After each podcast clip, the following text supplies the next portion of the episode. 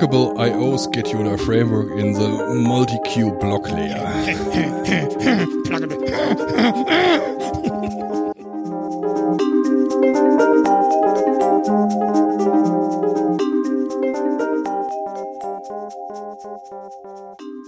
So, Linux Changelog. Da hat sich auch einiges geändert. Äh, Punkt eins, die Prominent Features, fange ich mal an kurz äh, vorzutragen auf Hörerwunsch. 1.1 Blockable I.O. Scheduler Framework in the Multi-Layer Block Layer. Uh, multi-queue block layer, sorry.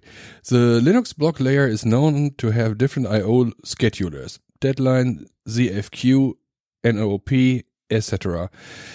With different performance characteristics each one and the user are allowed to switch between them on the fly. In Linux 3.13, the block layer added a new multi-queue design that performs better with modern hardware. Example, SSD NVM. However, this new multi-queue design did not include support for pluggable IO, IO schedulers. Damit herzlich willkommen zur aktuellen Kernelstunde. Ja, ihr seid dachte, richtig. ihr seid richtig, keine Angst. Ihr Changelog, das Hörbuch. ja, herzlich willkommen zur Retalk Folge 27 oder 28, je nachdem, wie man zählt. Mit äh, Jens und Nils. mir. Ja. Ich habe mich nicht darauf verlassen, dass du mich vorstellst, wie du dich darauf verlassen hast, dass ich dich vorstelle, letzte Folge. Ja, man kann sich einfach nicht auf uns verlassen. Und ähm, ich, ich klinge so, als würde ich in der, in der Höhle sitzen, was ich mehr oder weniger sogar tue. Ich nehme jetzt in unserer Eingangshalle auf, unserer Villa in der Mitte von München. Stimmt nicht ganz, ich arbeite heute von außerhalb. Ich habe ja, oder ihr habt ja auch selbst gehört, dass ich zu Hause mittlerweile so ein paar Störfaktoren habe, die ich nicht ganz unter Kontrolle habe. Und deshalb dachte ich mir, heute ist äh, Samstag im Übrigen, wir nehmen samstags auf. Und wir haben heute Morgen 8 Uhr und wir sitzen jetzt, also ich sitze außerhalb bei einem Café und einem Schokocroissant. Und der Jens sitzt an gewohnter Stelle zu Hause und hat deshalb keinen Hall. Nee, das ist der Vorteil, wenn man äh, Bücherregale und äh, Müll in der Wohnung liegen hat. ja, hier, wo, wo ich gerade sitze, arbeitet ja ein Putzdienst und deshalb. Ähm, oh ja, nächste Wohnung ich leider wird was auch keine haben. Keine Chance. Ja, ist keine Wohnung. Aber na, so. Ja, wer Samstag in der Firma ist, dann ist das auch so gut wie eine Wohnung. Ja. Ich bin tatsächlich der, der Einzige vorne, vorne auf dem Parkplatz. Also du, du musst, du musst wissen, irgendwie, um, ähm, es gibt eine ganze Menge Studentenparkplätze. Mhm. Das ist so ein Schotterfeld im Wesentlichen. Ein relativ großes Schotterfeld und da stehen tatsächlich ein paar Autos, aber du hast doch die Möglichkeit, irgendwie auf einen befestigten Parkplatz zu fahren vor dem Gebäude das kostet dann pro Tag 50 Cent. Auch okay. Samstag und Sonntag. Ich habe mir jetzt mal die Freiheit rausgenommen, das zu tun, weil die Wege da äh, deutlich kürzer sind. Und ich überlege gerade, als ich so die Preise gesehen habe, hm, 50 Cent pro Tag, ich bin vier Tage die Woche hier draußen, also zwei Euro pro Woche, ob ich das nicht so permanent mache. Muss ich mir mal überlegen. Es gibt auch Jahreskarten. Eine Jahreskarte kostet 85 Euro. Ja, okay. Das, ja. Du meinst das Auto nicht so schmutzig. Per permanent äh, ähm, auf dem Parkplatz zu parken, meinst du? Genau, genau. Dass ich, wenn ich jetzt hier rausfahre, dass ich dann gar nicht mehr auf die Studentenparkplätze fahre, sondern dass ich dann halt vor das Gebäude fahre und diese 50, 50 Cent zahle dafür. Ach so, das wär's mir ja schon wert. Allein um dich abzugrenzen von den Studenten. nee, tatsächlich ist für mich eher so der Gedanke, das ist halt ein Schotterfeld und gerade beim aktuellen Wetter, jetzt hat es gestern Nacht mal geregnet, das heißt, jetzt gerade staubt's nicht so, aber wenn es halt ein paar Tage nicht regnet, ist das Ding halt wirklich staubig. Und dann stellst du dein Auto dahin und ich habe ein dunkles Auto. Und wenn du dann abends zurückkommst, hast du eben kein dunkles Auto mehr. Ja, sondern ein etwas helleres Auto. Mhm. Und, und wenn dann auch noch zwischendurch mal kurz regnet, dann sieht das Auto halt komplett scheiße aus. Und das ist im Moment gerade mein Fall. Und die Idee ist, wenn ich das halt auf so einen befestigten Parkplatz stelle, wo auch kein Schotter in der Nähe ist, dann wird das Auto nicht so schmutzig. Ist so eine, ein Gedanke, der dahinter steht. Ja, also ich, vor allem, wenn da auch Schotter ist, dann fliegt ja auch mal so ein Steinchen gegen, äh, gegen Lack. Ja, da habe ich tatsächlich da etwas weniger Angst vor, weil ich so da in dem Bereich, wo ich parke, da fährst du nicht schnell durch. Da sind zwei Kurven vorher, da fahren die Autos ganz langsam. Gut, klar, das kann natürlich trotzdem passieren, aber stimmt, habe ich noch gar nicht drüber nachgedacht. Ja, dann fahren die Leute vielleicht vernünftig. Und zwei Euro pro Woche ist jetzt nicht so super viel. Nee, oh Gott, oh Gott. Also wenn ich bei uns im Parkhaus parke vor der Firma und ich länger, also halt, ich muss auch ausholen. Ähm, wir haben von der Firma aus auch Karten, um im Parkhaus zu parken, aber das gilt nur von sieben bis 20 Uhr. Mhm. Oder von sieben bis sieben. Ich glaube, so ist es. Und ähm, ansonsten musst du halt reguläre Parkzeit bezahlen. Vorteil ist, Tagesgebühr für dieses Parkhaus sind vier Euro. Ja, Also das ist auch noch sehr human. für ein Parkhaus ja. Ich hätte Ja. auch lieber ein Parkhaus als so unter der unterm Himmel parken.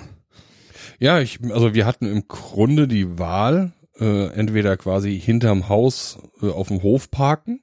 Da bist du zwar ruckzuck in der Firma, bist aber dem Wetter ausgesetzt. Ja, Und das ist dann halt blöd, wenn du halt abends nach Hause willst, gerade im Winter und musst dann äh, Eis kratzen. ja. Ja, zum anderen ist für mich auch so eine Überlegung, jetzt bei den, bei den Witterungsverhältnissen, die wir haben oder bei dem Sonnenschein, weiß ich nicht, das Auto so permanent jeden Tag in die knalle Sonne zu stellen, halte ich halt für so semi. Ja gut, bei uns wäre das halt auch im Schatten vom Gebäude. Beziehungsweise Ja, der das- Bahntrasse. Also das ist draußen auf dem Studentenparkplatz nicht so. Wie es hier vom Haus ist, unter der Woche kann ich dir gar nicht sagen. Ich muss das, ich werde es nächste Woche mal testen, ob die Parkplätze komplett voll sind, ob ich überhaupt da keinen Platz kriege. Oder es stehen halt auch ein paar mehr Bäume da als auf dem Studentenparkplatz, der halt wirklich eine Wüste ist. Da steht, na, nee, stimmt gar nicht, da stehen hin und wieder mal Bäume. Aber hier vorne stehen Aber mehr nur Bäume. dienstags, weil dienstags kommen die Bäume zur Vorlesung. Ja, ja, so ungefähr. Nein, ähm, ich, ich, ich werde mir das mal angucken, habe ich noch gar nicht drüber nachgedacht und erst gerade ist mir das so aufgegangen, dass diese Möglichkeit ja durchaus auch existiert. Ja, wo wir Heißt noch mal ganz kurz, das heißt, dass du, äh, wenn du in der Firma bist, quasi keinen Blick auf den Parkplatz hast. richtig. Ah ja, okay. Solltest du vielleicht mal am Montag einen Blick drauf werfen. Oder sagst du es ja, dass du es machen willst. Genau. Genau, ich werde Montag, äh, wahrscheinlich, äh, ja, Montag bin ich ja nicht hier, Montag arbeite ich von zu Hause.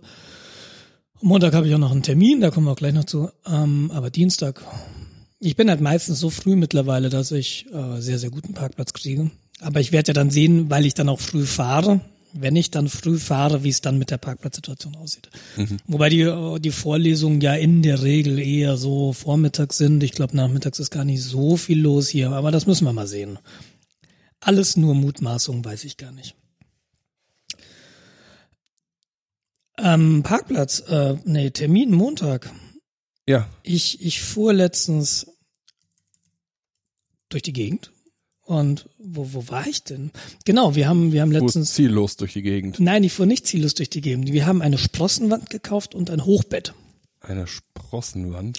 Ja, kennst du vielleicht noch, ähm, wenn du dich erinnerst, als du jung warst in der Schule und da gab's Sportunterricht und da gab's diese Wände an, an der, die Wände, da gab's diese Leitern an der Wand der Turnhalle. Ja, genau. Ich Das sind. Sprossenwände. Ja, ja. Okay, Genau. aber okay, lass mich die Frage anders da formulieren. Warum? Ja, weil, weil Klettern. Also nicht ich, aber äh, Fine. Ach so. Fine, Fine klettert total gern und dann ja, bei so einer Sprossenwand. Wir haben das, wir haben schon länger nach so einer Sprossenwand gesucht und wenn du sie neu kaufst, kosten die halt wirklich viel Geld. Ich habe gerade so 200 Euro im Kopf. Deshalb haben wir sie äh, gebraucht gesucht bei eBay Kleinanzeigen, hatten auch mal eine in der Nähe, die wir uns angeschaut haben. Die wollten aber noch paar 80 Euro dafür haben und das Ding war komplett runtergerockt. Und dann haben wir sie damals nicht genommen. Und ähm, jetzt letztens tauchte wieder eine auf.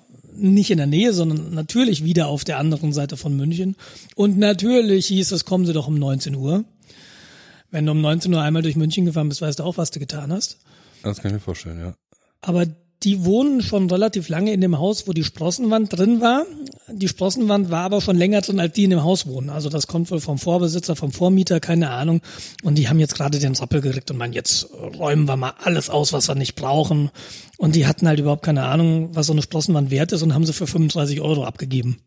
Yay! Was großartig war. Und die ist in einem ziemlich guten Zustand. Die habe ich dann gleich mitgenommen. In dem Zuge gemerkt, dass ein Audi A4 Kombi gar nicht so riesig ist.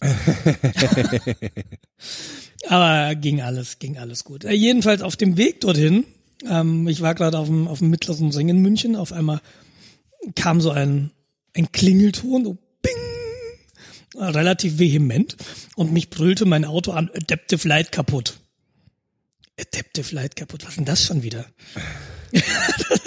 Erstmal gedacht, ja, Adaptive Light, keine Ahnung, geht das Licht überhaupt noch? Und dann habe ich so im Vordermann gesehen, ja, leuchtet wohl noch, alles klar. Und dann zu Hause erstmal gegoogelt, was Adaptive Light ist. Und Adaptive Light ist etwas, wenn du, wenn du durch eine Kurve fährst, werden die Scheinwerfer so mitgeführt. Na, wenn du also mhm. durch eine Linkskurve fährst, schwenken die Scheinwerfer so ein bisschen nach links mit. Ja. Okay. Ist, ist glaube ich, manchmal ganz cool, ähm, aber habe ich jetzt nicht mehr. Rief also in Dortmund an, wo ich das Auto gekauft hatte, äh, beziehungsweise das, ich rief natürlich nicht direkt an, weil es war ja abends, also habe ich denen eine Mail geschrieben, wegen, ich habe ja auch Garantie auf dem Ding, deshalb bin ich ja extra zu einem Händler gefahren. Mhm. Und äh, sie meinte, die, die Frau, erstens meinte sie, ich wusste gar nicht, dass ihr Auto das hat. Äh, das war auch die, die meinte, nein, ihr Autoradio kann über Bluetooth keine Musik abspielen. Ah, Experten. Ähm, und dann meinte sie, ich soll mal zum freundlichen Händler hier in München gehen und äh, mir mal einen Termin geben lassen und die sollen sich das mal angucken und dann wird geguckt, ob das ein Garantiefall ist oder eben nicht.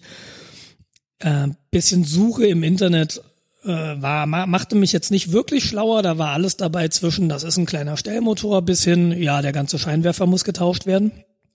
Also es könnte ein bisschen teurer werden, aber meines Erachtens sollte es Garantie sein, weil ich habe das Auto nicht mal zwei Monate. Ja. Aber wir werden sehen. Jedenfalls habe ich Adaptive Light, was ich halt auch nicht wusste. Das ist ja so super. So ein modernes Auto hat ja tausend Dinge, von denen ich gar nicht weiß, was sie, was sie sind. Ja, dann brüllt dich das Auto an, XY kaputt und du denkst ja, was? was ist Kompensator Fehlfunktion.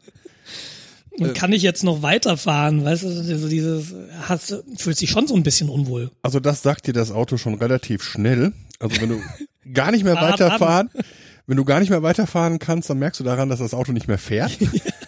Ich habe mal den Motor ausgemacht. ja, beziehungsweise der liegt halt 300 Meter weiter hinter dir. Ähm, oder äh, es gibt noch einen anderen Modus, das ist das reduzierte äh, Fahrverhalten, dann kannst du, glaube ich, nicht schneller als 30 fahren.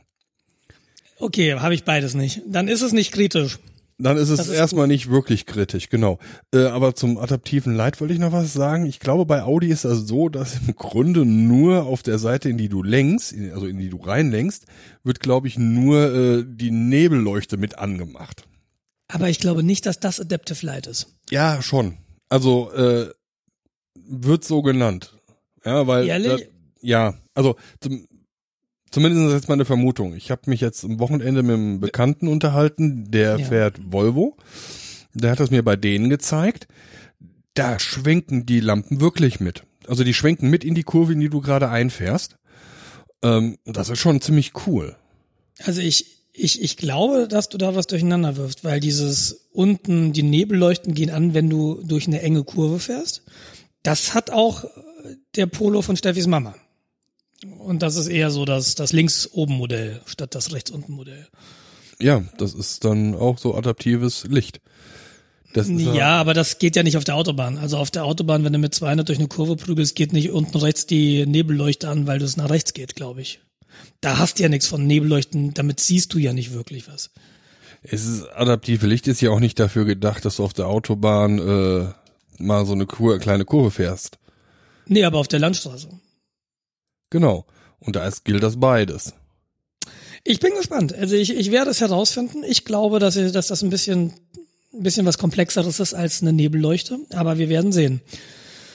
Ich halte dich sicherlich auf dem Laufenden, was das angeht. Äh, ich, ja, vielleicht haben wir ja auch einen Hörer oder Hörerin, die da mehr weiß. Aber ich glaube, das ist, bei den meisten ist es einfach nur quasi die Nebelleuchte eingeschaltet, um halt mehr Licht in die Seite reinzukriegen. Ja, aber das macht bei Schnellfahrt keinen Sinn. Äh, du weißt ja auch nicht, ob das adaptive Licht, was du hast, auch bei Schnellfahrt irgendwas macht. Das ja. macht auch dann, das macht dann ja sowieso keinen Sinn. Alles das ist für, Schnell, das ist für Schnellfahrer. Genau. Ja, und Sowieso ähm, blöd, wenn du schneller als Licht fährst. das das einzig Blöde oder was so ein bisschen nervt. Nee, Moment, ich wollte einen Termin machen. Genau, ich wollte einen Termin machen. Es gibt bei uns in der Nähe vom Olympiadorf gibt es tatsächlich ein großes Audi-Zentrum, was praktisch ist.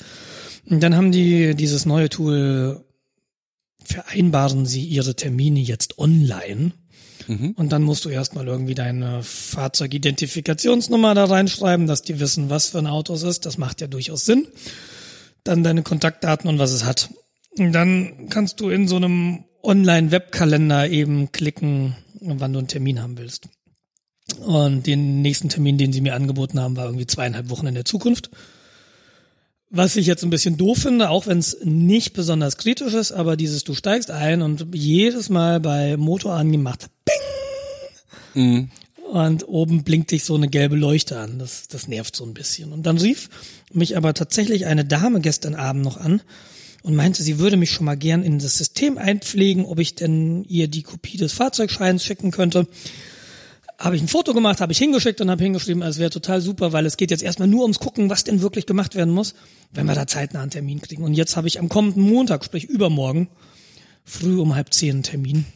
Und dann guckt, gucken die sich das Auto mal an. Das, ich glaube nicht, dass es dann schon reparieren, weil wenn das sowas ist wie, ja, wir müssen für Scheinwerfer, hast ja in der Regel nicht von jedem Modell, das Audi rausgebracht hat, einen Ersatzscheinwerfer da. Ja, das haben die ja meistens nicht. Also Genau, gerade in der Autoindustrie gilt ja, dass das Lager äh, auf der Straße ist. Ja. Nee, macht ja auch äh, durchaus Sinn, aber dann weiß ich zumindestens erstens, was es ist und zweitens, ist es ein Garantiefall oder nicht. Ja. Werden wir sehen. Genau. Ähm, und da ich ja jetzt außerhalb arbeite, und das ist, ich habe mich so ein bisschen auf heute gefreut, muss ich sagen. Ja? Nachdem, nachdem letzte, letztes Mal klar war, ja, das, das geht nicht zu Hause, ich nehme jetzt auf dem Büro, aus dem Büro auf und dann die Samstagmorgen mit dem Auto ins Büro, unterwegs noch, am Straßenrand beim Bäcker anhalten. Aber auf dem Fahrradweg stehen bleiben. Wichtig. ja, klar. Klar. Bist ja Nee, nur kurz Brötchen holen. Warte, lass mich, lass mich in meiner Fantasie weitermachen und dann irgendwie noch ein leckeres Schokocroissant holen und dann weiterfahren und ganz entspannt ins Büro und dann anfangen zu arbeiten.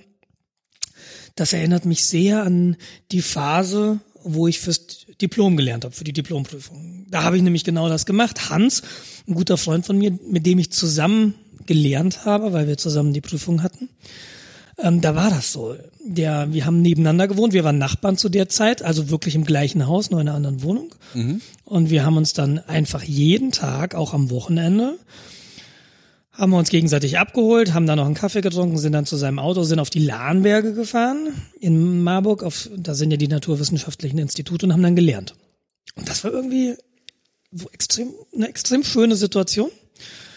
Und äh, das habe ich heute nicht geschafft. Also das war die ganze, das war jetzt anderthalb Wochen meine Fantasie. Und dann habe ich es nicht geschafft. Das war sehr schade. Ja. Ähm, weil ich habe es tatsächlich zeitlich, zeitlich wurde es dann ein bisschen eng, weil ich war noch beim Bäcker heute Morgen und ich habe den Halunken zu Hause noch Brötchen auf den Tisch gestellt, bevor ich dann weg bin. Das ist aber sehr äh, mitfühlend. Ja, nee, ich brauche die auch selbst. Schokocroissants. ja. Die Schokocroissant ist das Detail der Fantasie, das tatsächlich in Erfüllung gegangen ist.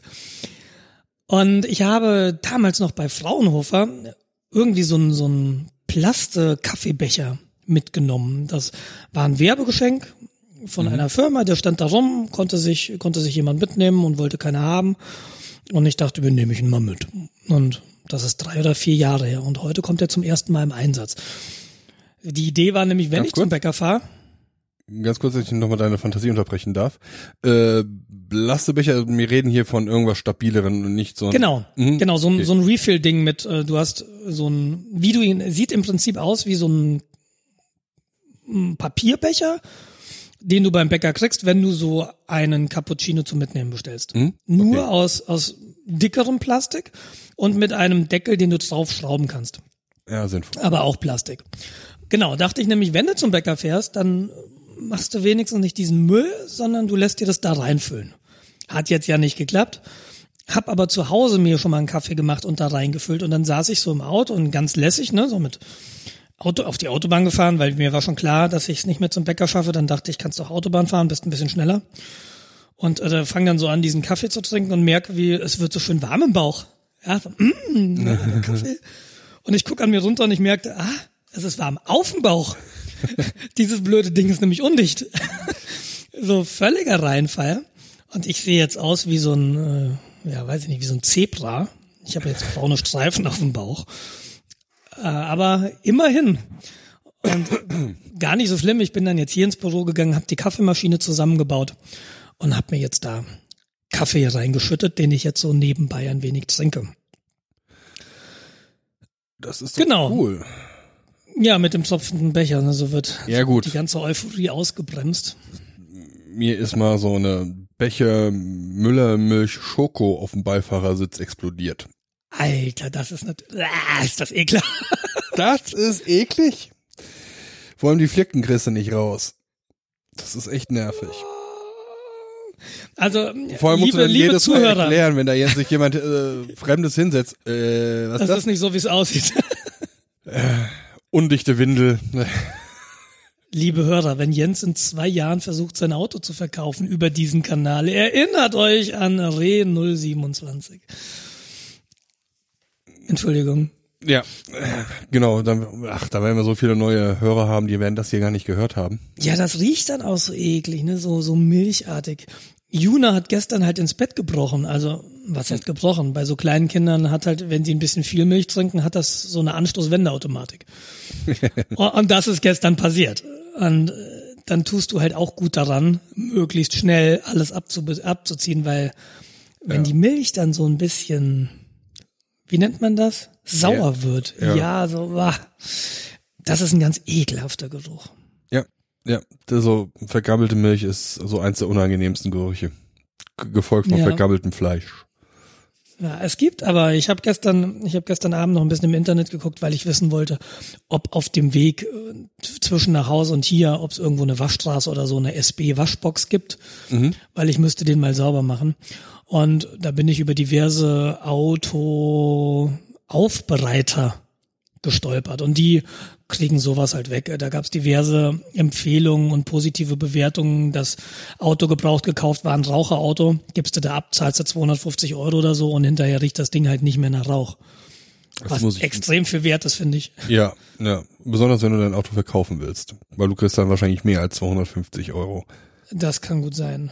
Ich glaube, das werde ich mit meinem auch irgendwann mal machen müssen. So nach Bist sieben? Jahren. Nee. Nee, nee, ich bin, bin kein Raucher. Aber die Milch! Ja, aber jetzt so nach sieben Jahren sollte mal auch mal eine Innenreinigung stattfinden.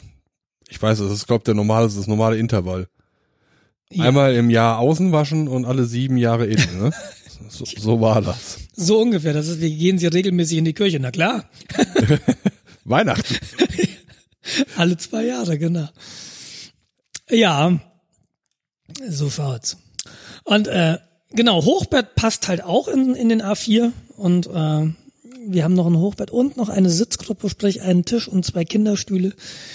Und wenn man den Tisch zerlegt, passt das auch alles rein. Also ganz so groß ist der A4 nicht. Ich musste schon so ein da bisschen bist du jetzt gerade. Ich konnte. schieben, aber es passt tatsächlich. Also ich glaube, es ist immer das Problem, man hat nie genug Speicher. Sei es am Rechner oder sei es äh, im Auto oder sei es im äh, Haus. Ja, mag sein. Speicherplatz ist immer beschränkt. Ja. Ähm, apropos Speicherplatz. Ich habe Werkstatt-News. Um jetzt mal auf ein ganz anderes Thema zu kommen. Das ist interessant. Ich hätte auch noch was mit Werkzeugen. Fang du mal an. Genau. Okay, ich fange an, weil ich äh, weiß ja, dass du dir was Neues gekauft hast. Ich habe mir auch was Neues gekauft. Ich habe in der letzten Folge ja von meinem äh, Reismaß erzählt, was ich bauen will. Genau. Ähm, Moment, ich schiebe gerade noch was ein. ähm, das ist jetzt zwei Wochen her, richtig? Richtig. Also wenn Ja. die äh, Hörer wenn das wenn die hören. Hörer das hören, ist es zwei Wochen her, genau. Ihr fragt euch, ja, ist das Metall denn schon angekommen? Ist es denn schon da? Nein, ist es nicht. ich habe dann Anfang äh, der letzten Woche habe ich mich dann mal bei der Firma gemeldet, die bei der ich bestellt habe und gefragt so äh, Leute, ich habe hier ein Problem mit meiner Bestellung. Das steht jetzt seit einer Woche in Status X in Verarbeitung. Hier passiert irgendwie nichts. Ist da jetzt irgendwas schiefgelaufen? Müsst ihr das Aluminium erst noch einschmelzen? Was ist? also ja, glaub- es sind gerade zwei Mitarbeiter im Kongo unterwegs und graben. Ja, genau. Äh, So aus der Richtung hatte ich mir dann vorgestellt. Ähm, Am Telefon, ja, hm, kann ich Ihnen jetzt hier gerade so nicht genau sagen. Ich gebe das mal an unsere Versandabteilung weiter. Sie ruft Sie dann heute an. Ja, ist in Ordnung. Rufnummer gegeben, steht auch im Kundenprofil, also alles in Ordnung. Am Abend, 18 Uhr, hm, immer noch nichts gehört von denen. Mal noch mal eine Mail geschrieben, so, ihr wolltet mich zurückrufen, äh, das war wohl nichts. Äh, ich bin nur noch zwei Wochen in der Firma, die als Versandadresse angegeben ist. Wie lange muss ich denn noch warten? äh, dann am nächsten Tag um 17 Uhr, also über, also fast 24 Stunden quasi später, kommt eine Mail, ja, hm, tut uns leid. Äh, die interne Recherche hat ergeben, dass auf dem internen äh, Betriebsweg zwei von ihren bestellten äh, Artikel verloren gegangen sind. Äh, Der, der interne Vertriebsweg, das ist doch sowas, ich trage es aus dem Lager in den Versand, oder? Richtig. Okay. Ja, ähm, dann, erstens denke ich mir so, okay, zwei Sachen von meinen fünf Sachen sind irgendwo angekommen und keiner wundert sich, dass da noch Sachen fehlen über Tage hinweg. Dann, was sind das für Betriebswege, wenn da äh, Sachen verloren gehen können? Wie kompliziert haben die das? Und allgemein, wie viel Supportanfragen kriegen die, dass Supportanfragen nicht innerhalb von fünf Stunden beantwortet werden können? Ich glaube, da sitzt dann eine Dame äh, im Kundensupport, die dann äh, E-Mail, Telefon, weiß der Geier, was die noch für Kundenanfragen, aus welchen äh, Quellen die haben, bearbeiten muss. Wahrscheinlich, weil das irgendwie Metallindustrie ist, auch noch Faxe und so. Die ist wahrscheinlich äh, hochgradig überfordert. Also, Ist es denn eine Dame? Ich wundere mich gerade wieder über die Stereotype. Nein, in dem Fall war das tatsächlich äh, eine Dame. Also ich versuche Okay. ja äh, genderneutral zu bleiben, äh, aber in dem Fall war es eine Dame. Und häufiger ist im Kundensupport sind immer Damen, weil Damen im Allgemeinen freundlicher sind oder freundlicher aufgenommen werden. Die war ja nicht unfreundlich. Ähm, die war auch nicht von, von der Arbeit her, wenn sie halt gewisse Sachen nicht kann, weil das System das ihr nicht ermöglicht, dann kann sie ja auch nichts dafür. Ja, klar. Also ich Aber äh, stimmt schon, Damen sind insofern freundlicher, wenn ich mir dich jetzt im Kundensupport vorstelle. Es wäre lustig, Ich habe Nicht schon für die Kunden, Kunden? ich habe schon Kundensupport gemacht, so ist das nicht. eben nicht so lange, ne? Ja, halt nebenher. Zweimal von. Äh, Zweimal, das erste und das letzte Mal. ähm, nee, das geht. Ähm, man muss halt freundlich sein. Man muss halt dran denken, dass die Leute auch irgendwie mal einen schlechten Tag haben und äh, man ist ja auch selbst angepisst, wenn man Sachen nicht bekommt.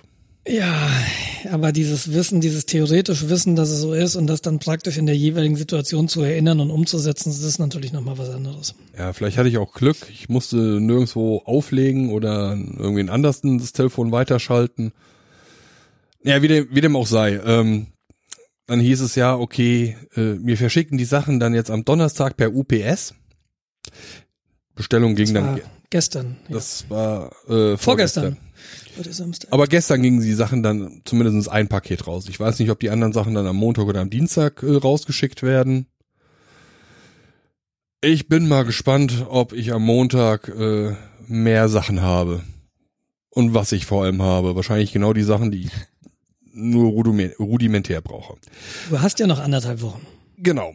Aber um dann das Projekt halt weiter zu treiben, weil das Ding muss ja erst noch gebaut werden und die Materialien müssen aufbereitet werden. Da steht sehr, sehr viel Schleifen für mich an äh, auf dem Stundenplan.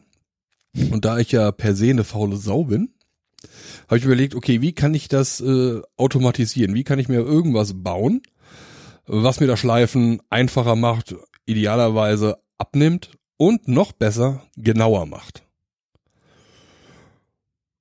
Oh, YouTube angeschmissen, bisschen rumgesurft, geguckt, was dann so an, an Schleifmöglichkeiten im DIY-Bereich so gebaut wurden. Und dann habe ich dann irgendwo gesehen so eine Schleifscheibe. Ne? Rundes, rundes Brett, Schleifpapier draufgeklebt, sich drehen lassen, glücklich sein. braucht man mal einen Elektromotor zu.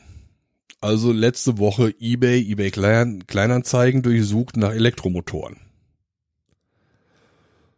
Und habe mir einen Elektromotor geschossen. Für relativ günstig. Fast ein PS. So aus dem Tesla.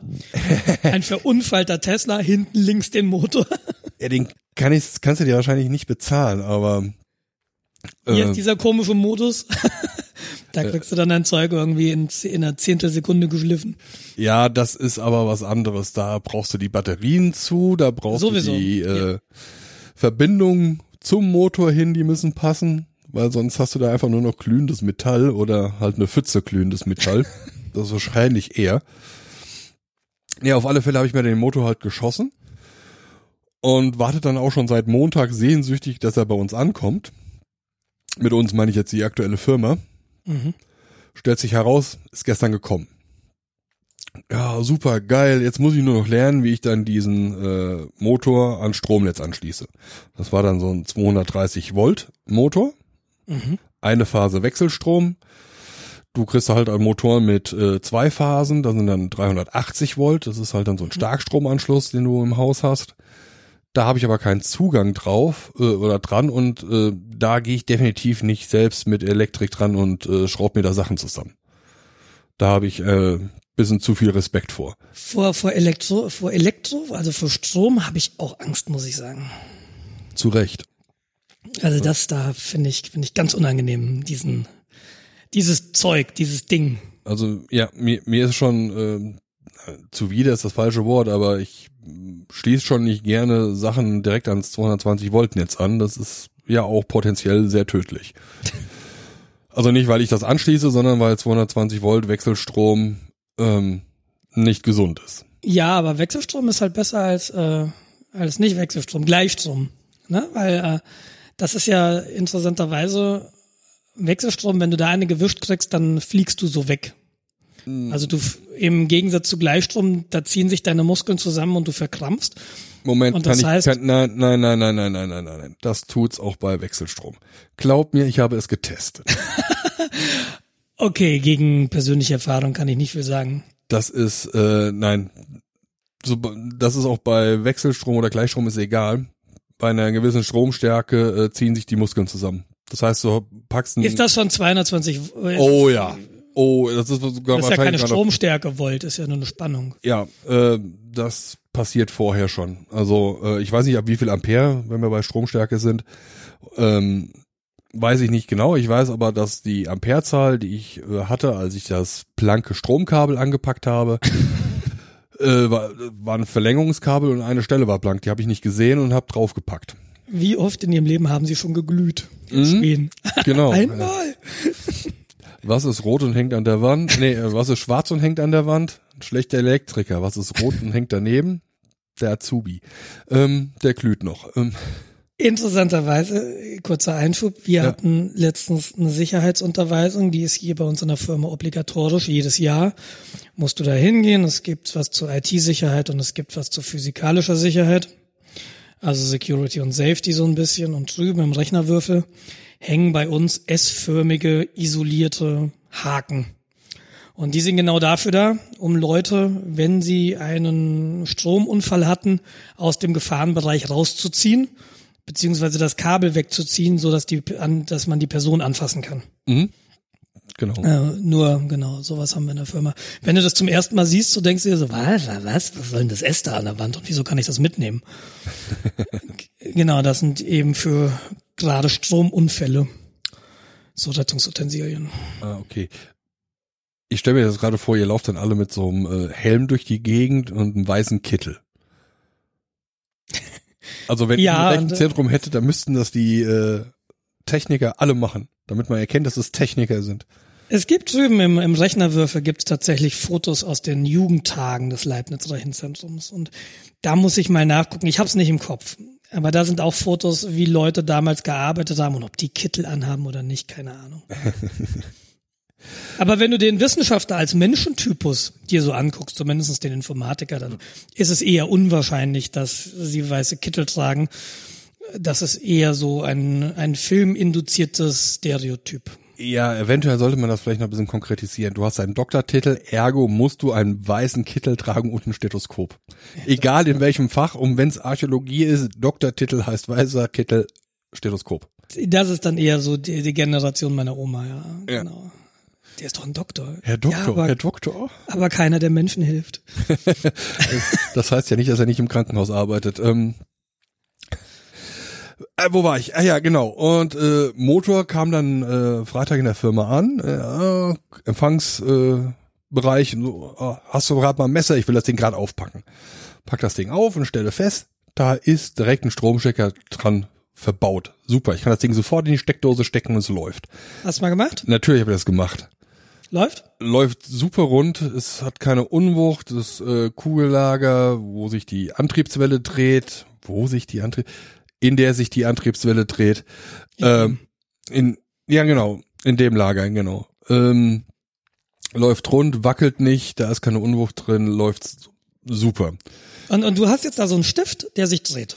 Genau. Und, und da musst du jetzt so eine Platte irgendwie dran dengeln, Genau, das ist jetzt das mein nächstes Problem, dieses Okay. irgendwie dran dengeln. Diese, dieser Stab, der hat vorne ein Gewinde dran. Ähm, da passen ähm, M8 Muttern drauf. Das ist halt eine Größe für Schrauben und Muttern. Ja, 8 ist aber doch relativ dick. Na, 8 Millimeter ist das, ja? Ja, genau. Ist schon eher stabil.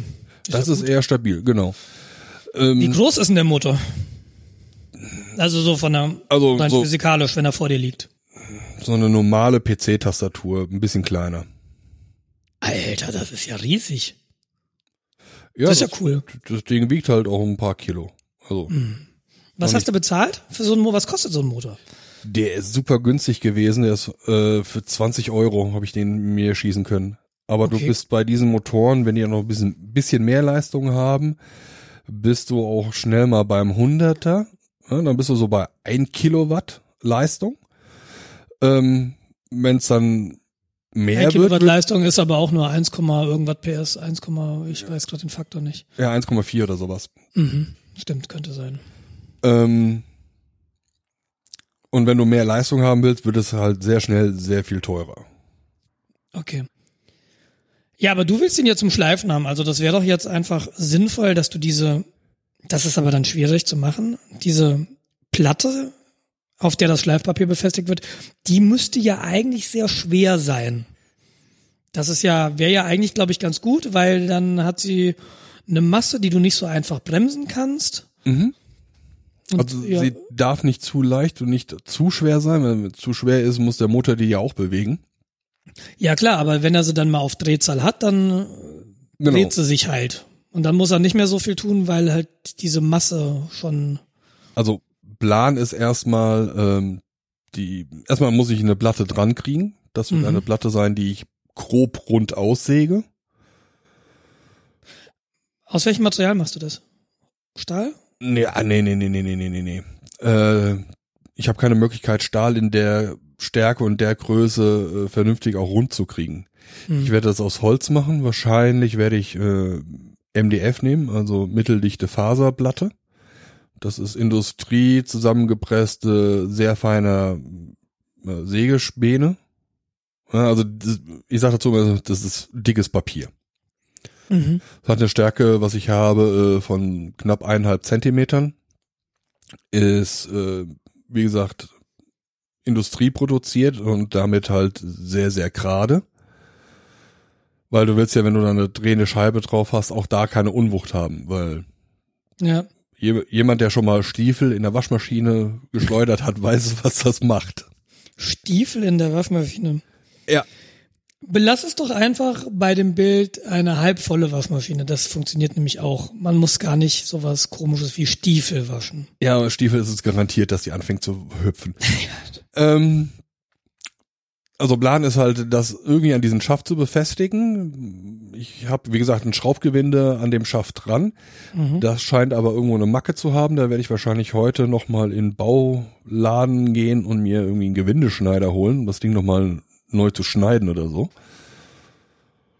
Und äh, werde dann halt diese grob rund geschnittene Scheibe da dran montieren, das Ding laufen lassen Und dann abschleifen. Und dann äh, mit mal mit einem meiner äh, Stechbeitel drangehen und das Ding rundfräsen. Ah ja, genau. Da mache ich mir quasi eine kleine ähm, Drehbank raus. Ja, cool. Und ja, da muss ich wahrscheinlich noch die Platte irgendwie justieren. Äh, äh, mit justieren meine ich äh, so gewichten, dass die keine Unwucht hat. Ja. Das wird nochmal ein bisschen spannend. Und dann habe ich eine Platte, da klebe ich da Schmirgelpapier drauf und kann schmirgeln wie ein Schmirgelmeister. So der Plan. Schmirgelmeister Jens Schwen. Genau. Ich bin sehr gespannt. Also das macht auf jeden Fall Spaß. Hast du mittlerweile eine Schutzbrille? Schutzbrille habe ich schon von Anfang an, Okay. weil ich bin ja Brillenträger. Und ich habe auch eine richtige Schutzbrille, die auch die Okay. Seiten schützt. Ähm, das Problem ist mit der Brille, überraschenderweise habe ich die günstigste gekauft. die Optik ist nicht so berauschend. Der Herr Fwen immer wieder. Das ist so interessant. Wir funktionieren wirklich ganz unterschiedlich und das bringt mich jetzt zu meiner Neuanschaffung. Ähm, du hattest eben was erwähnt von wegen, wenn du einen Elektromotor falsch anschließt, dann hast du so eine Pfütze flüssiges Metall. Äh, ich habe sowas ähnliches jetzt fabriziert. Meine Bohrmaschine ist nämlich verglüht, also Okay. mehr oder weniger. Ich habe mich nicht mehr getraut, sie jetzt anzumachen, aber ich habe versucht, zurück, wir haben uns ein, eine Sprossenwand gekauft und diese wollten wir natürlich in der Wand befestigen. Und zwar ist das bei uns eine, eine Außenwand der Wohnung. Und unsere Außenwände sind ganz, ganz furchtbar stabil. Das ist so Marke Panzersperre. Äh, habe ich schon schon früher Angst vor gehabt. Also die Angst ist erworben. Ich habe schon mehrmals versucht, da Löcher reinzubohren und ähm, das ging nie so wirklich gut. Das waren aber immer so Löcher im Durchmesser 6 Millimeter mal 8 Millimeter. Jetzt nicht so ganz dick. Diese Sprossenwand, die Schrauben dazu und die dazugehörigen Dübel wollten halt 14 Millimeter Löcher. Ui. Und das ist mal viel. Und Gerade bei so einer starken Wand. Und äh, nach drei Löchern, die ich nicht so tief hatte, wie ich sie eigentlich bohren wollte, der, der Dübel, also es war aufgezeichnet, dass du ein Loch bohren solltest, was größer gleich 10 Zentimeter, äh, 10 Millimeter ist. Mhm. Äh, 100 Millimeter, also 10 Zentimeter tatsächlich. Äh, Moment, wir reden jetzt von Tiefe? Von Tiefe. Okay, okay, okay. Genau, äh, 10 Zentimeter Tiefe und das ist furchtbar anstrengend gewesen. Das unten bei den Löchern ging's. Du hast zwei Löcher, die sich in einer Höhe von vielleicht 15 bis 20 Zentimetern über dem Boden befinden. Da kannst du relativ gut Druck auf die Maschine geben, um dann ein Loch in die Wand zu bohren. Also das machst du halt mit dem Knie ne, und je nachdem, das geht eigentlich ganz gut.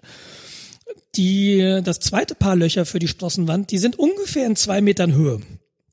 Und Das heißt, du stehst da und du arbeitest mit der Maschine etwas über deinem Kopf. Und du musst aber sehr, sehr, sehr viel Druck in die Wand bringen, also in Richtung Wand.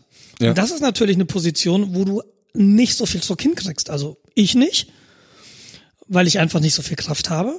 Das wäre schlauer, wenn man dann sich irgendwo draufstellen könnte und, und dann so mit dem ganzen Körper drücken. Aber du kannst deinen Körper nicht einsetzen zum Drücken so wirklich, weil in zwei Meter Höhe, da klappen halt die Arme nach hinten, Ja, genau. wenn du, wenn du da feste drückst. Wenn du das auf war einer Leiter sehr, oder so stehst, dann hast du nicht mehr den Druck auf dem Boden, Genau. den du brauchst. Genau, und die Leiter drückt nach hinten weg oder so und alles nicht so cool. Und deshalb habe ich zuerst oben die beiden Löcher gebohrt, weil ich dachte, so Belohnungsprinzip.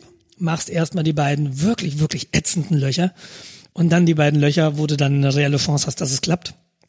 Und äh, wir haben dann da teilweise zu zweit gestanden. Steffi hat mich an die Wand gedrückt und ich habe den Bohrer an die Wand gedrückt. Ich bin dann irgendwann hingegangen und habe gesagt, okay, ich bohre die nicht 10 Zentimeter tief, sondern ich bohre die einfach nur so tief wie es geht. Was sind das so sieben Zentimeter habe ich geschafft oder so und habe dann bin in den Baumarkt zurück. Also ich hatte mir so ein Set gekauft auf, aus Dübeln und Schrauben. Und die Schrauben waren relativ lang. Und bei uns im Baumarkt kannst du halt auch einzelne Schrauben kaufen. Dann kannst du die gleiche Dicke nehmen, aber kürzere Schrauben. Ja. Und äh, du brauchst bei der Sprossenwand nicht so ganz viel Halt, weil wenn du dranhängst, ist der Druck eher nach unten. Das heißt, die Sprossenwand liegt in den Löchern, da müssen die Dübel sowieso nicht so viel halten. Sie liegt hier quasi nur drin. Die Dübel verhindern, dass du sie nach vorne wegziehen kannst. Aber nach vorne Zugkräfte hast du in der Regel nicht so viele. Ah, würde ich nicht sagen. Na, wir reden hier, dieser Dübel hält 350 Kilo. Ja, okay. Und die hast du nach vorne nicht, vor allem nicht, wenn du vier Schrauben hast. Ja, da- okay, ja. Da zieht keiner mit einer Tonne dran. Ja, man Da muss sich ja nur, stell dir vor, du hast die Hände an der oberen Sprosse, stehst mit den Füßen irgendwo über der Mitte und lehnst dich nach außen. Ja, aber das sind keine 100 Kilo Belastung. Ah, sag das mal nicht. Nicht bei mir. Also, Ich will jetzt nicht für andere sprechen, aber nicht für mich. ja, ich glaube, deine Kinder sind noch ein Stückchen leichter als du. Hoffe Ja. ich zumindestens. Ja. Ähm, Nee, du hast natürlich recht. Also ich habe ich hab nicht durchgerechnet und ich wüsste auch nicht, wie ich es durchrechne. Ja, kann man ja machen. So einfach berechnen, wie viel, wie viel Kraft muss dieser Dübel eigentlich halten. ja. Ähm, aber da bin ich jetzt relaxed und das hat auch gut funktioniert. Aber beim vierten Loch habe ich dann, äh, es wurde, die, die Maschine wurde immer heißer und ich habe sie schon nicht mehr so richtig anfassen können. und Hätte ein Signal sein können. hätte ein Signal sein können, aber ich habe dann so gedacht, ein bisschen noch. Komm, gleich hast es. Und äh, dann dachte ich mir irgendwann, das schaffst du nicht mehr. Jetzt mach mal eine Pause. Dann habe ich eine Pause gemacht habe die Maschine ausgemacht, guck mir die Maschine so an und ich sehe dann so eine eine Rauchwolke aus den Lüftungsschlitzen steigen und ich denke mir so, okay, die lässt du vielleicht nicht im Zimmer liegen, legst du sie mal auf dem Balkon auf eine Steinplatte. Weißt ja nie, was passiert. Leg sie also dahin. Ähm, hatte so, da, war so ungefähr, wie war es? Drei oder so und um halb fünf wollte ich dann Fina aus der Krippe holen. Da hatte ich nämlich noch Urlaub an so einem, genau, Dienstag war es. Und hab, kam so nach einer Stunde wieder hin und die Maschine war immer noch abenteuerlich warm. Hatte mittlerweile aufgehört zu, ähm, zu qualmen, aber war immer noch ordentlich warm. Und ich heb sie so hoch und ich sehe, oh, da hat sich was rausgedrückt aus dieser Fuge. Und das sah aus für mich, als würde Plastik geschmolzen sein. Das war so, so ein grüner Tropfen. Und da dachte mir, komisch, fasste mal an. Und das war kein Plastik, sondern das letztlich hatte so die Konsistenz von Öl. Ah, okay. Ja, dann habe ich eine Idee, was das ist.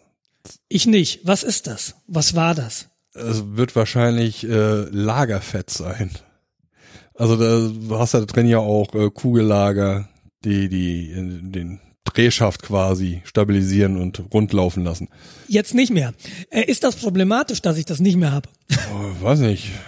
Wie lange läuft denn ein Motor ohne Schmierung? Ich, Gute Frage. Na, jedenfalls habe ich die Maschine dann hergenommen, habe gedacht, okay, komm, das letzte Loch musst du jetzt noch bohren, da kannst du wenigstens diese Sprossenwand aufhängen. Das hat auch funktioniert. Sie wurde wieder relativ warm. Ich habe sie wieder draußen auf die Steinplatte gelegt. Ähm, aber funktionierte dann, die Sprossenwand hängt, alles gut. Aber ich bin mir nicht sicher, ob ich jetzt noch eine Schlagbohrmaschine besitze. Also ich besitze noch eine, ich weiß aber nicht, wie funktional die noch ist. Und Das ist so eine Black und Decker und dann irgendwann vor vielen Jahren, nee, nicht vor vielen Jahren, vor einigen Monaten hat mir, mir jemand gesagt, so Black und Decker ist so eine typische Baumarktfirma. Das ist halt eigentlich nichts besonders Dolles. richtig. Ich war froh, überhaupt eine zu haben. Ich bin mir nicht sicher, ob an der Bohrmaschine liegt, dass ich nicht in die Wände komme. Oder ob es an meinen Baumarktbohrern liegt. Oder ob so eine Kombination ist. Es kann ja auch sein, dass dieser, dieser Schlagmechanismus in der Bohrmaschine vielleicht nicht mehr so gut funktioniert. Der, mein Zahnarzt hat mir nämlich mal gesagt, dass diese elektrischen Zahnbürsten ja, Moment, das, das ist, vielleicht kann man das ja, ist das ja eine Analogie. Äh, Ich ging da nämlich irgendwann hin, der meinte, haben Sie sich die Zähne geputzt? Und ich meinte so, ja, ja, ich habe eine elektrische Zahn, äh, Zahnbürste. Und er meinte, das ist aber komisch, Ihre Zähne sind nicht gut geputzt. Und dann fragte er mich, wie alt denn meine elektrische Zahnbürste ist. Dann meinte ich, ja, das sind jetzt so für fünf Jahre oder so. Und elektrische Zahnbürsten, die leiern halt aus und irgendwann kannst du sie vergessen. Und das geht so nach ungefähr ein, zwei Jahren oder so, sagte er, solltest du die mal tauschen. Und vielleicht ist ja mit der Schlagbohrmaschine ähnlich so. Wenn, wenn du die halt einen Moment gebohrt hast, dann ist halt dieser Schlagmechanismus so super. Wenn dann dazu kommt, dass du so hochwertige Werkzeuge benutzt, die sind dann halt vielleicht eher schneller mal kaputt. Keine Ahnung, ob das ein Grund sein könnte. Mutmaßung. Ja, also ich habe da jetzt auch keine sinnvoll belastbare Idee. Genau, deshalb, ähm, ja, ähm, habe ich jetzt vielleicht keine Bohrmaschine mehr. Und aus Enttäuschung habe ich mir einen Akkuschrauber bestellt. Ah, Hat jetzt nichts miteinander zu tun, aber ich wollte schon immer mal einen Akkuschrauber, der gut ist. Ich hatte oder ich habe auch immer noch so einen Bosch Ixo. Kennst du die? Das, sind, das ist der ganz, ganz kleine. Der ist etwas größer als so eine Faust. Okay. Und äh, damit habe ich das Hochbett aufgebaut und nach dem Hochbett war er leer. Äh, Ist okay, also, den kann man auch, er hat halt keinen wechselbaren Akku. Und ja, ist so für Kleinteile ganz gut. Aber ich hatte immer so, du, du kennst mich ja, ne? Also Werkzeug, es macht halt mehr Spaß, wenn du gutes Werkzeug hast. Ja. Wieso sollte ich mir also schlechtes Werkzeug kaufen, selbst wenn ich es nur dreimal im Jahr brauche? Also habe ich mir jetzt einen Akkuschrauber von Festool gekauft. Sehr, sehr, sehr schickes Ding. Habe ich aber noch nicht benutzt bisher, weil ist ja alles aufgebaut. Aber das nächste Mal habe ich einen Akkuschrauber, mit dem es Spaß macht zu schrauben. Weißt du die Bezeichnung von dem? CXS 2,6, glaube ich. Moment, Okay. ich muss selbst gucken. Festool CXS 2,6. Das ist so einer mit äh, Finger, äh, Fingerschutz. Ähm, das ist der CXS, genau. Und es gibt einen TXS, dann hast du so einen T-Griff, so einen ganz normalen. Ich wollte den mit Handschutz quasi, weil es sieht geiler aus. Ja, okay, kann man. Geteilter Meinung sein, Genau. sind wir auch, das ist ja das Schöne. Nee, ich finde den hübsch, genau, den habe ich. Ja, ich finde, der nimmt einfach zu viel Platz weg. Also das ist halt, wenn du irgendwo hin musst, wo es ein bisschen enger ist, dann weiß ich nicht. Ich werde dich äh, wissen lassen, wenn ich irgendwo war, wo es enger ist, ob es geklappt hat oder nicht. Ja, okay. Wenn ich in zehn Jahren mal eine Küche aufbaue vielleicht. Ah, mein nächstes Projekt für nächstes Jahr. Genau, und die Idee, also äh, Festool, ich ähm, ist nicht mein erstes Werkzeug von Festool. Ich habe eine, eine Pendelhub-Stichsäge von Festool, die fantastisch ist. Mit der habe ich vor zwei Jahren in unserer Badewanne unseren Weihnachtsbaum klein gesägt. Ich, das, Nils sitzt in der Badewanne, Ja, Badehaube auf, Gummientchen und hat da so einen Baum und sägt den Baum in Stücke. das, äh, das, äh, der, der, der Hintergrund, ich kaufe mir immer Werkzeuge genau dann, wenn ich sie nicht mehr brauche. Und das war mit dieser, mit dieser Säge genauso. Wir haben eine, diese Kinderküche gebaut für Fine. Und weil wir keine Stichsäge hatten, keine gute, haben wir uns eine geliehen. Und eine Stichsäge zu leihen erschien mir exorbitant teuer. Der wollte 15 Euro am Tag.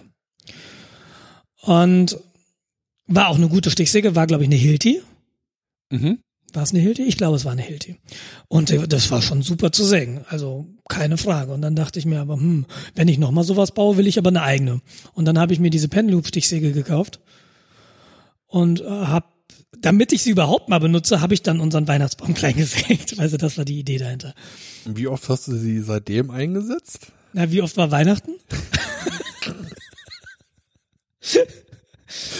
Na, und ich, und ich habe da noch so einen, so einen Dreieckschleifer von Festool, so einen Delta-Schleifer. Gucke, Weil ich, ich gucke gerade auf den Preis von so einem einer Festool Pendelhub Stichsäge. Ja, die habe ich gebraucht gekauft. War nicht ganz so, war nicht ganz so Okay. schmerzhaft. War nur ein bisschen schmerzhaft. ich sag mal, du hättest 20 Mal dir eine Hilti ausleihen können.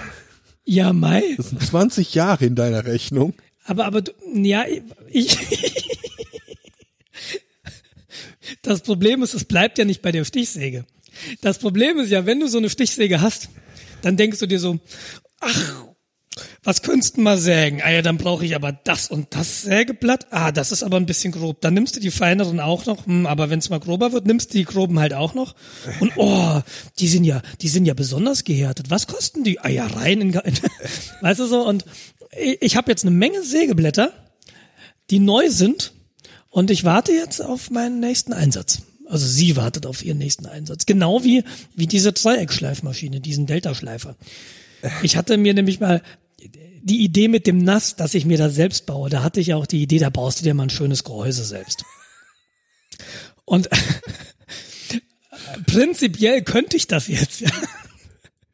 Und dann habe ich mich entschieden, kaufst ein fertiges Nass. Nee, äh, so, so weit bin ich noch gar nicht. Aber ich habe da jetzt, Nass selbst bauen. Ich muss erstmal das, das Metall abbauen. nee, ich will ja nicht, dass mir, ich hätte ja ein Holzgehäuse gebaut wegen Schalldämmung und so. Ah ja, genau. Jetzt erzähl mir nichts von Brandlast, weiß ich selbst. Aber die Kühlung wird gut, das Ding wird gar nicht warm. Ja, und jetzt, wo ich keine, keine Schlagbohrmaschine mehr habe, ist natürlich die Frage, Nils, wäre es nicht schön, eine Schlagbohrmaschine zu haben, die auch in deine Wände kommt? Und auch da hat Festool natürlich was im Angebot. ich habe es aber nicht gekauft. Ich habe es nicht gekauft. Ich will erst mal gucken, ob meine Black Decker Profi Super Schmelz Hardware da noch funktioniert und vielleicht schraube ich sie ja mal auf. Ich habe jetzt einen Akkuschrauber und ich fette die Lager mal. Ja, äh, ja, kann, kann man machen. Ich weiß nur nicht wie. Ich weiß nur, es gibt sowas wie eine Fettpresse. Ja, das weiß ich auch. Brauche ich das dafür? Also ich hätte jetzt so Fahrradfett da reingeschmiert. Fahrradfett habe ich.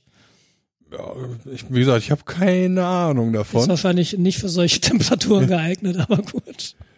Ja, au, äh, auseinanderbauen hilft auf alle Fälle. Zumindest Ja, mal uns mal gucken. gucken, wie das Ding von innen aussieht. Habe ich bei meinem hätte ich Motor dann einen auch Elektromotor. Ja, genau. Vielleicht hätte ich dann einen Elektromotor.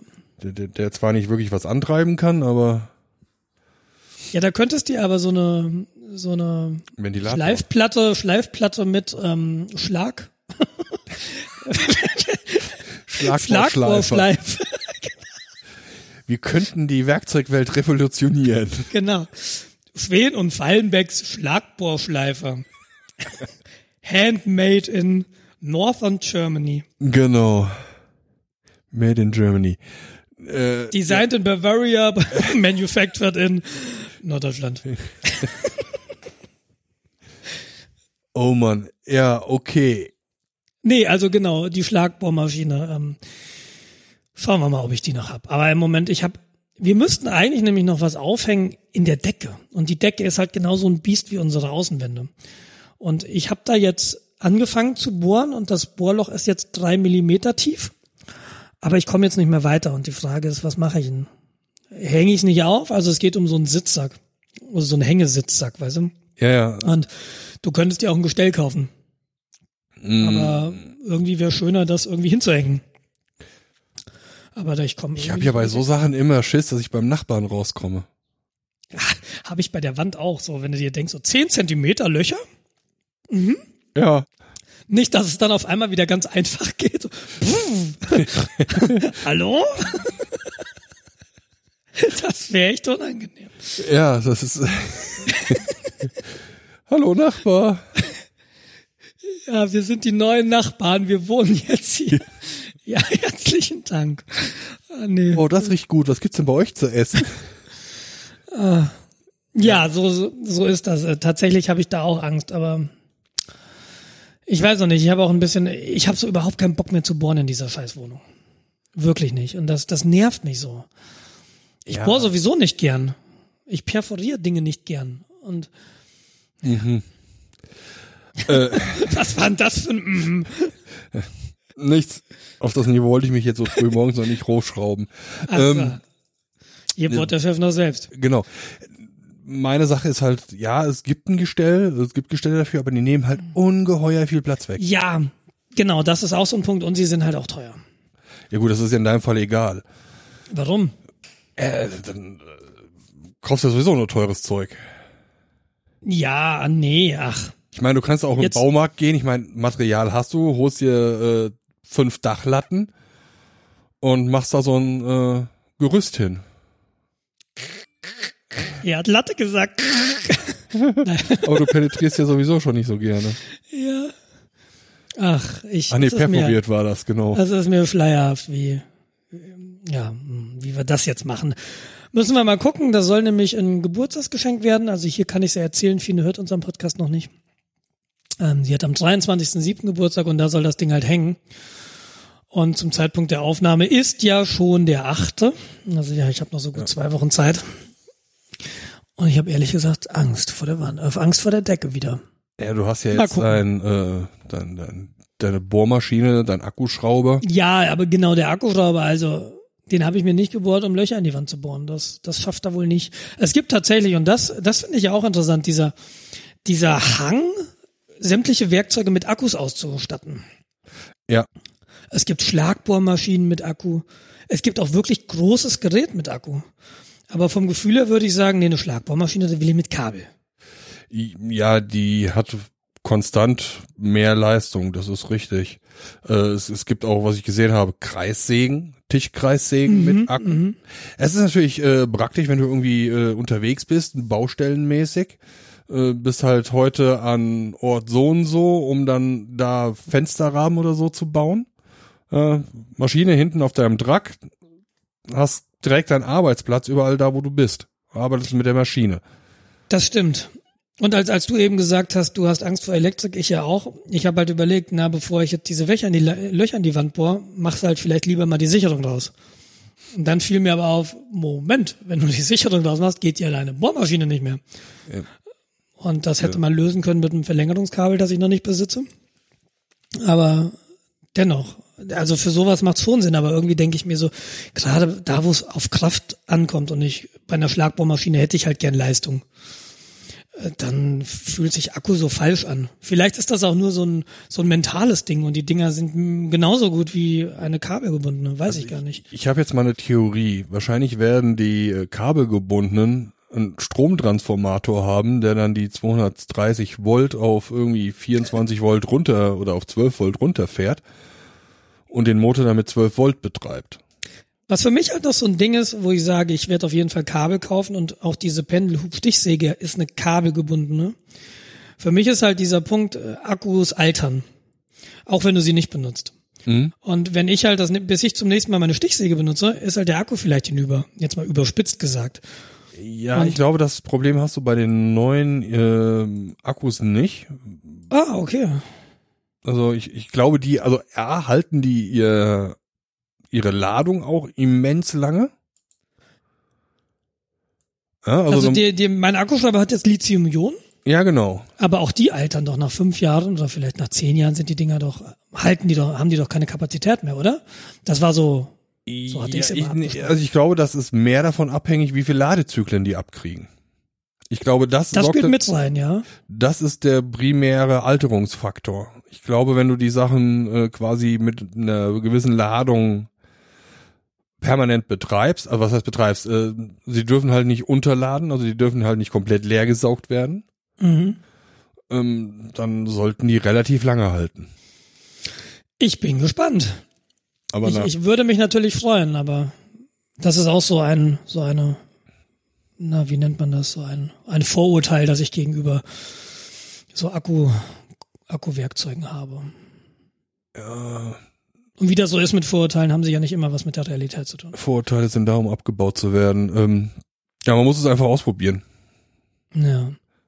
Ja, ja, genau. Selbe Maschine, einmal mit Akku und einmal mit Strom und dann gucken, ob man durch den T-Stahlträger durchkommt.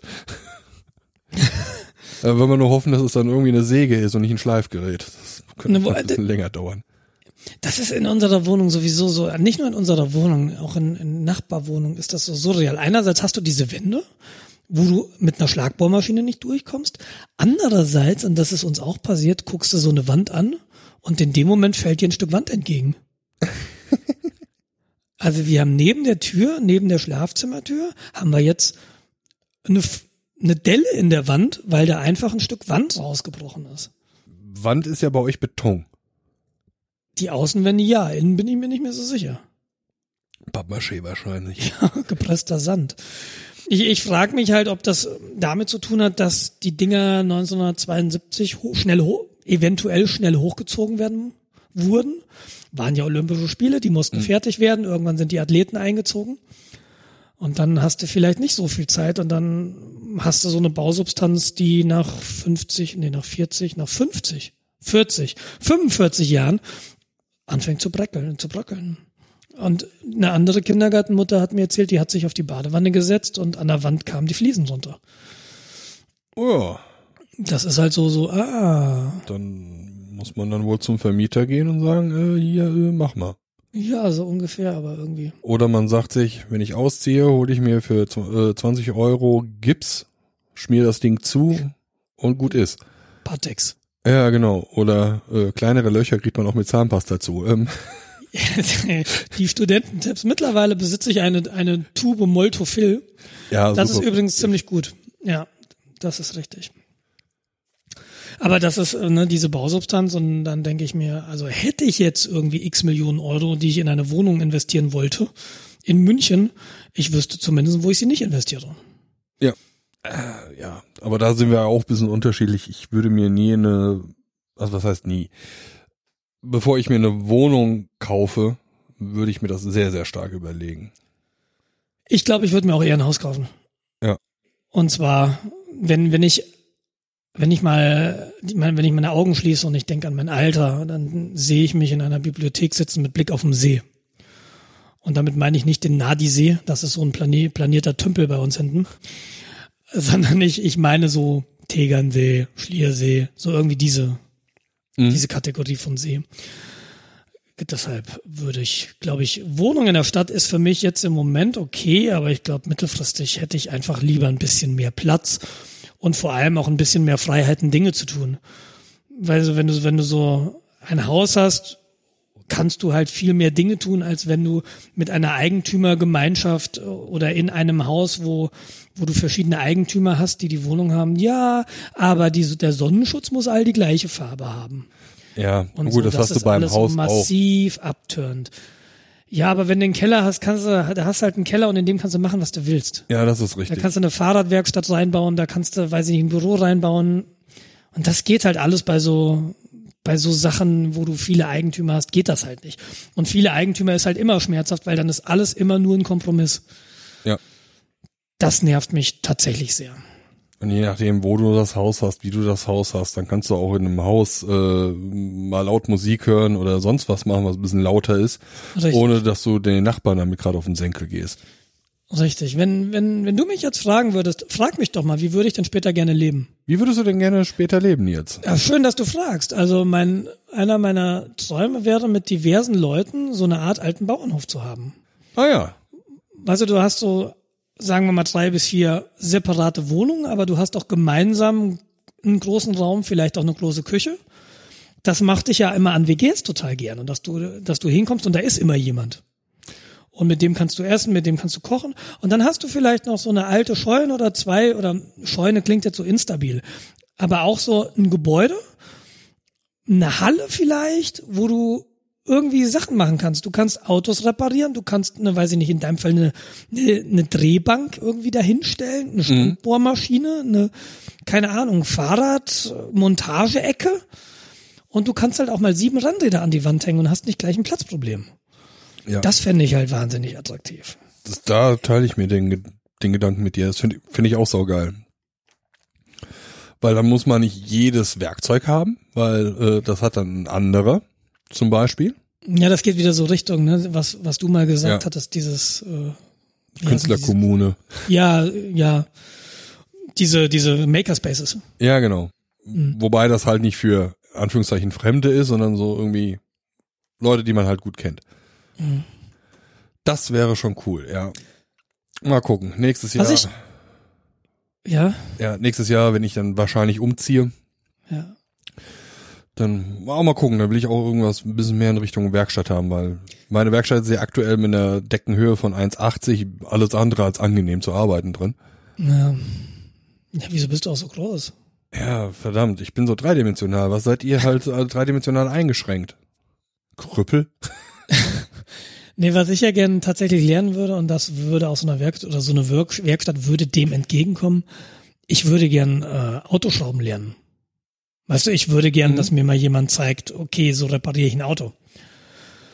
Das ja. ist, das ist im Übrigen ganz interessant, weil ich habe jetzt zum dritten Mal innerhalb von diesen zwei Monaten, wo ich das Auto besitze, gehört, der Nils hat jetzt ein Auto. Jetzt habe ich alles gesehen. Und das sind diese, das ist diese, diese Fehlannahme, dass ich kein Auto besitze oder besessen habe aus ökologischen Gesichtsgründen. Mhm. Ich bin ein großer Fan des 3-Liters-Auto. Aber ich meine den Hubraum. ich, ich bin, wie gesagt, immer, und das finde ich total interessant, weil Steffi hat mich halt so kennengelernt, da hatte ich kein Auto. Und die ist immer tatsächlich, und das ist ganz interessant, wir sind jetzt wie lang zusammen? Acht, neun Jahre? Neun Jahre? Über neun Jahre? Und die hat mich nie mit dem Auto gesehen und hat immer geglaubt, ja, ich fahre kein Auto, weil Öko und so.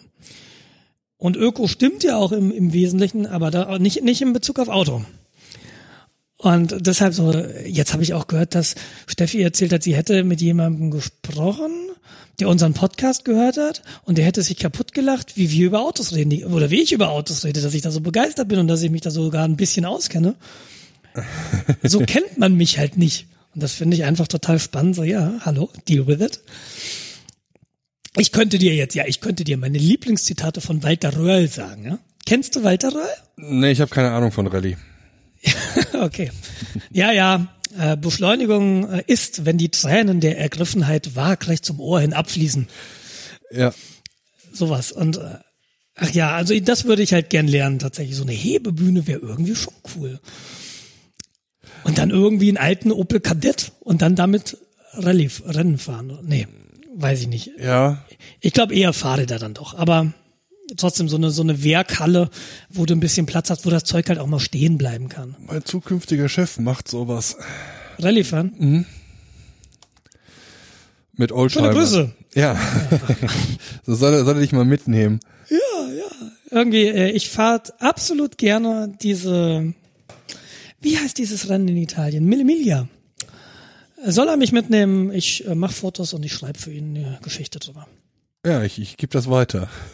Super. Nils Fallenbeck, München. Ich komme auch hoch, ich habe ein Auto, kein Ding. nee, das wäre so tatsächlich so gemeinschaftlich wieder mit mehreren Leuten zusammenwohnen. Na, weil Hintergedanke, dann kannst du auch mal die Kinder bei jemand anderen abstellen. Ja, ich biete mich hier an. Du ziehst ja noch weiter weg, ne? So, ja, oh, jetzt hat, er, jetzt hat er zwei, ich muss noch mal 100 Kilometer in den Norden. Nein, also äh, du verstehst das falsch. Ich, ich mag ja Kinder. Ich nehme nur Anlauf. Genau. nee, nee, also äh, meistens wollen die Eltern ja nicht, dass ich was mit den Kindern zu tun habe, weil die Kinder halt äh, mit mir sehr kreativ werden können. Ja, ich, äh, ich kann mir das vorstellen. Guck mal, so brennen Gardinen. Mach das nicht zu Hause. Nimm diese Feuerzeuge doch einfach mal mit. Nicht diesen Knopf drücken. Genau. Ja. Nee, ja, das wäre so. Das wäre ich, wenn ich groß bin. Genau. Irgendwo Richtung See. Das wäre schön. Ich überlege jetzt gerade ernsthaft, wie man eine goldene Brücke zu Kennwörtern schafft. Einfach nur über Meta-Gelaber und zack. Du hast was zum Thema äh, Passwörter ändern, Ich habe was zum Thema Passwörter. wo du dann als alter Mann auf dem Balkon deiner, äh, deines Hauses am Gardasee stehst und dann Ach, Gardasee, ach, Drecks Passwörter runter von meinem Garten. hä? Ja, ja, ist, ist ist in Ordnung. Ähm, äh, ich habe was zu Passwörtern. Es, es gab, äh, jetzt muss ich mal kurz gucken, äh, es gibt ein, ein NI-NIST, was ist das? National Institute for Standards and Technology. Das ist so eine Normierungsbehörde in den USA, ähm, die sich auch viel mit IT-Sicherheit auseinandersetzen. Und das NIST hat eine neue Empfehlung gegeben für Passwörter. Wir haben ja in der Vergangenheit schon mal hier und da über Passwörter geredet. Und wie nervig es unter anderem auch ist, diese Passwörter alle x Wochen, x Monate ändern zu müssen, weil irgendeine beknackte Passwortrichtlinie sagt, du musst dein Passwort ändern. Mhm. Deshalb Wir er haben- einen Integer erfunden, den man hinten hochzählt. Genau. Wir haben damals auch darüber gesprochen, dass es Untersuchungen gibt wissenschaftlicher Natur, die sagen, wenn du dein Passwort, wenn du gezwungen bist, dein Passwort regelmäßig zu ändern, dann wird es per se unsicherer als ein sicheres Passwort, das du dann irgendwie merkst und das du nicht änderst, nur dann, wenn du es ändern musst, wenn du es nämlich vielleicht verloren hast. Ähm, jetzt gibt es eine, eine Empfehlung, äh, NIST, von der NIST, und die sagen, Sie haben im Wesentlichen drei Punkte. Der erste Punkt ist Remove Periodic Password Change Requirements. Heißt, nehmt aus euren Richtlinien raus, dass man Passwörter regelmäßig ändern muss. Super, Ja. das ist nämlich ganz konträr zu dem, was Sie bisher gesagt haben und auch ganz konträr zu dem, was das BSI, das Bundesamt für Sicherheit in der Informationstechnik, empfiehlt. Ich komme darauf, weil ich musste letztens wieder hier ein Passwort ändern im LRZ von so einer Funktionskennung. Die sechs Monate sind um. Ne, das Passwort läuft ab. Ja, ja Herr Jemine, macht's halt weg. dass man das tun muss. Zweitens, Sie empfehlen auch, oder Sie nennen es Drop the Algorithmic Complexity Song and Dance. Das heißt, äh, das muss ich jetzt mal ganz kurz übersetzen. Man soll nicht mehr so Anforderungen stellen, wie dieses Passwort muss irgendwie 32 Zeichen lang sein, mindestens vier Zahlen, vier Großbuchstaben und drei Sonderzeichen enthalten. Ja. Ähm, das würde auch zu schlechteren Passwörtern führen. Dafür habe ich jetzt irgendwie keine Belege. Kann ich mir aber relativ, na, weiß ich nicht, ob ich es mir vorstellen kann. Also ich finde es auch schöner, wenn, wenn du dir so irgendwie so ein Passwort hast, das du dir gerade ausdenkst und dann blökt dich dein Webservice an, ja, Entschuldigung, da muss aber noch ein Sonderzeichen sein. Äh, weiß ich nicht. Also kann man machen, finde ich okay. Äh, steht vielleicht auch ein bisschen mehr in dem Artikel, den wir verlinken werden. Also ich habe mir aber leider nicht mehr rausgeschrieben. Und die dritte Kernbotschaft ist, require the screening of new passwords against lists of commonly used for compromised passwords. Heißt, wenn du ein Passwort vergibst, brauchst du einen Algorithmus dahinter, der guckt, okay, dieses Passwort, das du gerade vergeben hast, das vergleiche ich mal, ob es in einer Liste vorkommt von Passwörtern, die irgendwann mal für Angriffe zum Passwortknacken benutzt wurden. Es gibt ja sogenannte Dictionary Attacks, mhm. Ähm, die ganz verbreitet sind. Das heißt, wenn du ein Passwort äh, in der Regel ist es so, du hast irgendwie Zugangsdaten, die bei irgendeinem Service, dann kommt ein Hacker vorbei und nimmt sich diese Daten mit, weil dein Service Provider seine Datenbank nicht im Griff hat oder irgendwo ein Dump rumliegt.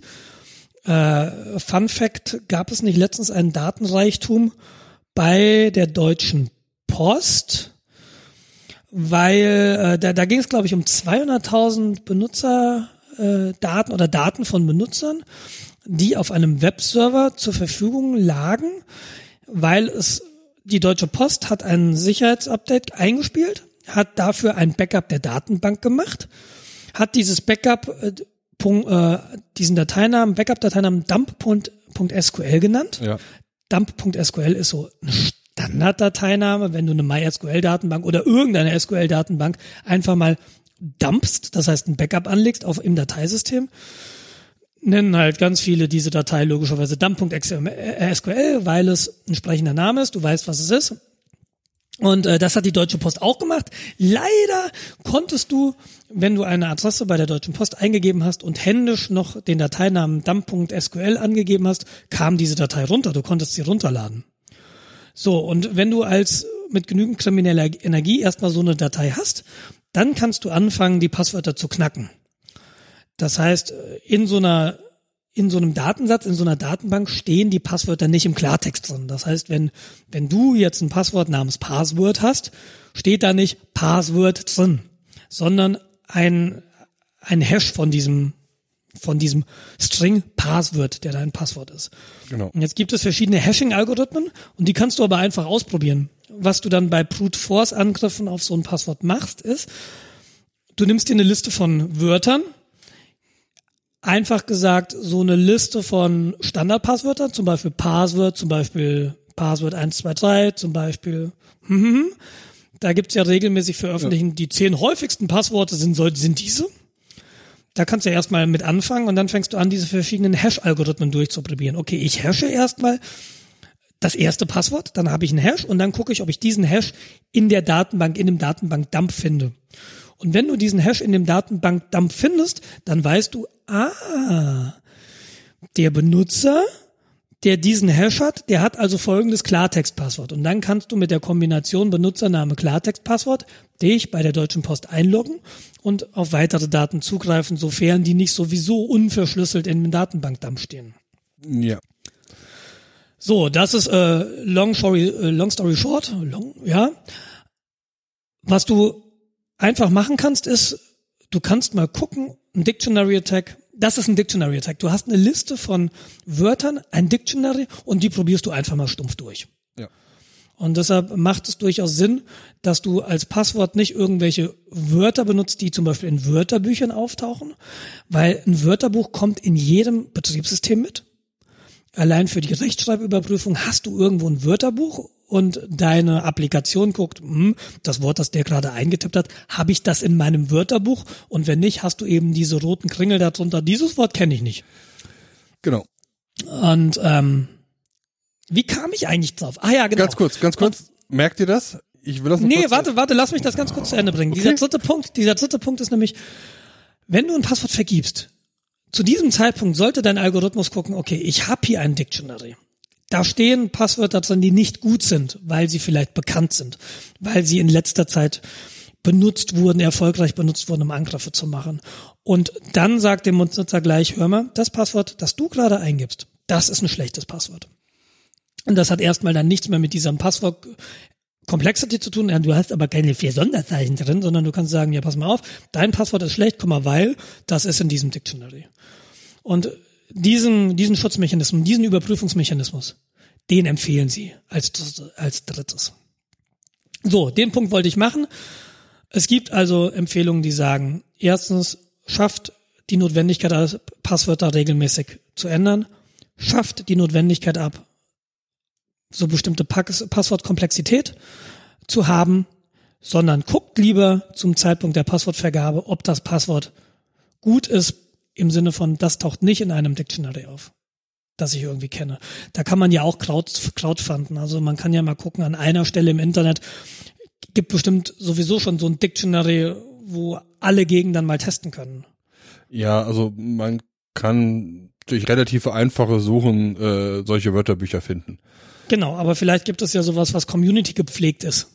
Wo du dann eine sehr, sehr hohe Qualität. Nicht- Nee, könnte man ja aber vielleicht mal anregen, dass Hersteller hingehen und sagen, pass mal auf, wir werfen mal unsere Knowledge zusammen, jeder hat so Dictionaries, bilden wir mal die, die Vereinigungsmenge.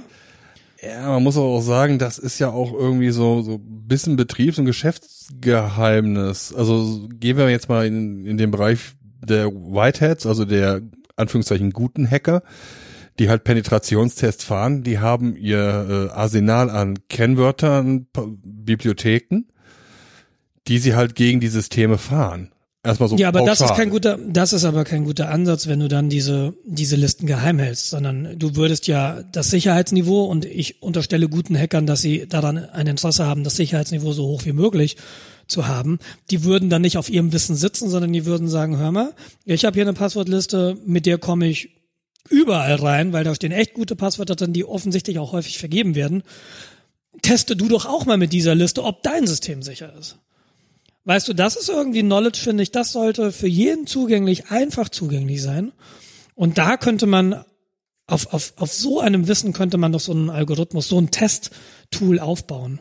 Dann wäre das Sicherheitsniveau schon mal an dieser Stelle höher. Also ich äh, wollte dazu noch was sagen zu diesen Dictionaries. Ja. Es gibt auch Dictionaries, äh, die, also ich muss so anders anfangen. Die Passwortlänge ist auch signifikant wichtig. Weil äh, wenn ich ein Passwort habe, was nur drei Ziffern lang ist, dann kann ich da äh, reinschreiben, was ich will, weil ich kann relativ easy ein Passwort äh, Dictionary erstellen, wo alle möglichen Kombinationen drin sind. Das ist korrekt. Ja, ähm, das heißt, heutzutage, ich, ich würde sagen, so acht Stellen Kennwort ist äh, wirklich so ein Minimum. Ich weiß jetzt nicht genau, wie viele Möglichkeiten es gibt, wenn man nur äh, das Alphabet dazu nimmt mit Groß-Kleinschreibung, Zahlen, ein paar Sonderzeichen, aber wir bewegen uns in, in einem relativ hohen Bereich. Ja, aber das ist ja, das ist ja gerade, ähm, das Ding ist ja, wenn du so eine Datenbank hast, ähm, beziehungsweise so ein Dump, äh, das ist ja ein anderes Ausprobieren. Du kannst auf so einem Dump einfach rumhämmern und du kannst es parallelisieren. Also du hast nicht irgendwie nach zehn Passwörtern wird dein Account, nach zehn Passwortversuchen wird dein Account gesperrt, sondern du hast halt einfach die Strings und dann kannst du vier Milliarden Mal testen. Ja, Und genau. vier Milliarden klingt jetzt total viel. Vier Milliarden ist aber gar nicht so viel, weil du kannst einfach sagen bei Amazon, ja, gib mir mal 100 virtuelle Maschinen. Zack, bumm, sind es nur noch 40 Millionen Schritte, weil 100 Maschinen gleichzeitig testen können. Also du bist von diesem Zeit, du hast einfach mal den Faktor 100 weniger Zeitbedarf auf einmal. Durch diese ganze Cloud-Technologie. Und was du sagst, ist richtig. Die Länge der Passwörter ist äh, wichtig. Es gibt teilweise, oder das gibt's für verschiedene Algorithmen, gibt es sogenannte Rainbow Tables. Rainbow Tables ist nichts anderes als die vorberechneten Hashes zu Passwort, zu, hash, zu gehashten Strings, zu gehashten Passwörtern. Du kannst halt einfach äh, gucken und ich glaube bis, ich weiß nicht bis zu welcher Länge es Rainbow Tables gibt, also Länge 8 auf jeden Fall. Ja. Du hast einfach alle möglichen Kombinationen, die in acht Zeichen passen, gibt es bereits vorberechnet, so dass du nur in einer Datenbank gucken musst, ich habe diesen Hash, ist der in der Datenbank und dann hast du nur noch diesen Lookup. Ah ja, gibt's. Und das ist das zugehörige Klartextpasswort. Das ist so ein, wie ein Reverse Lookup im Telefonbuch, kannst du dir vorstellen. Genau. Und das, diese Dinger nennen sich Rainbow Tables. Vor vielen, vielen Jahren war die Berechnung von Rainbow Tables relativ teuer.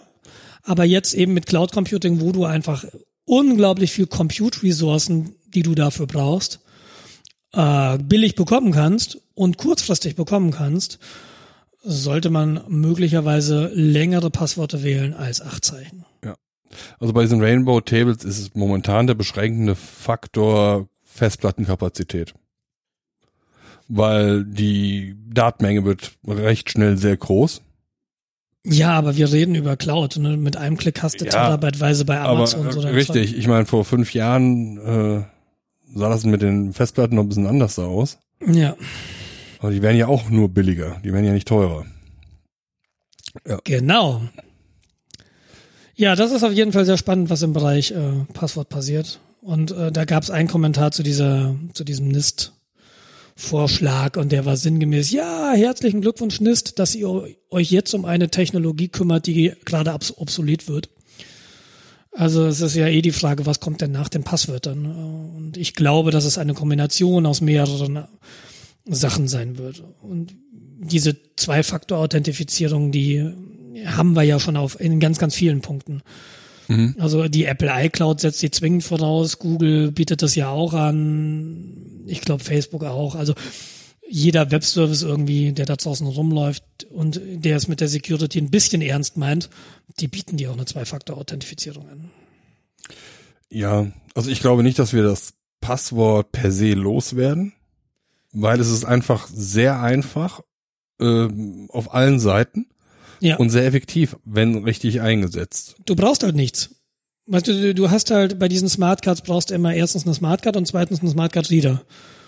Also bei diesen Security Tokens brauchst du so einen Security Token und du brauchst irgendwie einen Server im Hintergrund, der damit synchronisiert ist und lauter so Sachen und ein Passwort, ja, hast du halt im Kopf. Genau. Und es ist relativ sicher, wenn du drauf aufpasst, dass nur du das Kennwort hast. Ja, das, wie gesagt, das Problem ist halt, äh, jetzt weiß ich nicht, so, hm, Deutsche Post, also da ging es ja um Nachsenderaufträge, meine ich, um Umzugsmeldungen so ein bisschen. Und äh, ich bin halt auch in den letzten Jahren umgezogen. Hm. Weiß ich denn, ob das Passwort, was ich damals, obwohl ich habe es nicht online gemacht, ich habe es in der Filiale gemacht, aber du weißt du, du kannst halt nie sicher sein. Ja, genau. Erstens, erstens kriegst du es vielleicht gar nicht mit, dass gerade bei dem Online-Shop, in dem du Passwort XY benutzt, gerade so Datenreichtum herrscht, dass da jemand vorbeigegangen ist, weil vielleicht auch der Online-Shop das gar nicht mitgekriegt hat oder der Betreiber des Online-Shops oder weil der Betreiber des Online-Shops, weil es ihm peinlich ist, uh, eingebrochen, das sagen wir mal lieber nicht. Ja, genau. Weil so lauter so Sachen, das ist schon schwierig zu merken, wann dir deine Daten abhanden gekommen sind. Deshalb solltest du ja auch dein Kennwort trotzdem irgendwann mal ändern. Also äh, Naja, die Strategie ist irgendwie, finde ich, eine andere. Die Strategie sollte sein, du solltest für jeden verdammten Webdienst ein eigenes Passwort haben. Ja, Und heute im, im Zeitalter von Passwortmanagern, wo du die Dinger gar nicht mehr selbst erinnern musst, sondern nur noch vielleicht ein Masterpasswort für deinen, für deinen Schlüsselstore, in dem dann die weiteren Passwörter für die Dienste stehen. Ähm, da gibt's für, äh, ich glaube, plattformübergreifend gibt's da zum Beispiel KeyPass oder KeyPath X. ja. Ich benutze, weil ich halt eine Apple-Infrastruktur habe, One Password. Das ist ein Plugin in deinem Browser und sobald irgendwie ein Login-Feld kommt, kannst du auch dieses Ja, One Password, hm, dafür habe ich Zugangsdaten, hier ist mein Master-Passwort, ah ja, die passen, die trage ich ein. Das geht schon alles sehr, sehr komfortabel und das sollte man halt tatsächlich wirklich nutzen. Früher war es halt so, ich hatte ein Passwort. Ja, aber auch da Das- solltest du eventuell trotzdem deine Kennwörter hin und wieder mal ändern. Äh, du weißt nicht, ob der Dienst, den du benutzt, kompromittiert wurde. Die wissen es wahrscheinlich selbst nicht. Ja, das heißt, dann irgendwo sind deine Daten äh, schon mal abgeflossen. Ja, aber dann hast du ja im, im Wesentlichen nur dieses eine Passwort für diesen einen Dienst. Ja, richtig. Und klar kann es dann passieren, dass je nachdem, was es ist, dass dann irgendwo Bestellungen getätigt werden.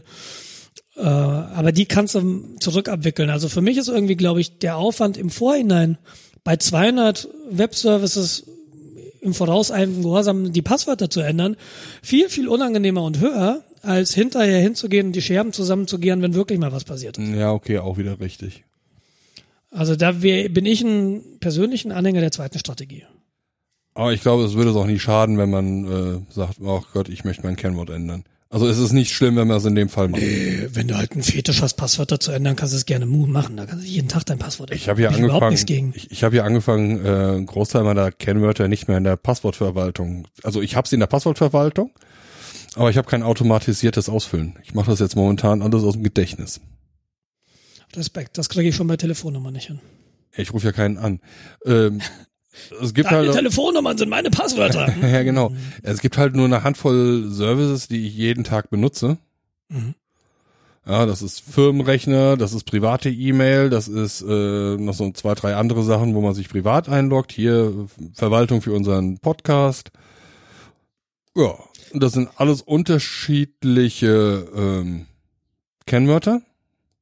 Also es ist nicht ein, diese ähneln sich auch nicht. Mhm. Aber dann sitzt man da auch schon mal. Gestern äh, wollte ich mich auf irgendeinen Dienst anmelden und dann stehst du davor. Okay, welches Kennwort war das jetzt? Mhm. Und dann habe ich es halt im Notfall noch in äh, meinem Passwortmanager, wo ich nachgucken kann. Weil irgendwann vergisst es halt. Genau, Also- mir geht das, mir geht das tatsächlich so, wenn ich, also ich habe natürlich einen Benutzer-Account hier mit dem Kennwort, aber gestern Abend von zu Hause musste ich mich nochmal äh, in unsere Cloud-Infrastruktur einloggen und dann saß ich dann zu Hause mit dem Linux-Rechner, weil ich dachte mir, ach, heute nimmst du mal ThinkPad her, hast du nicht umsonst gekauft.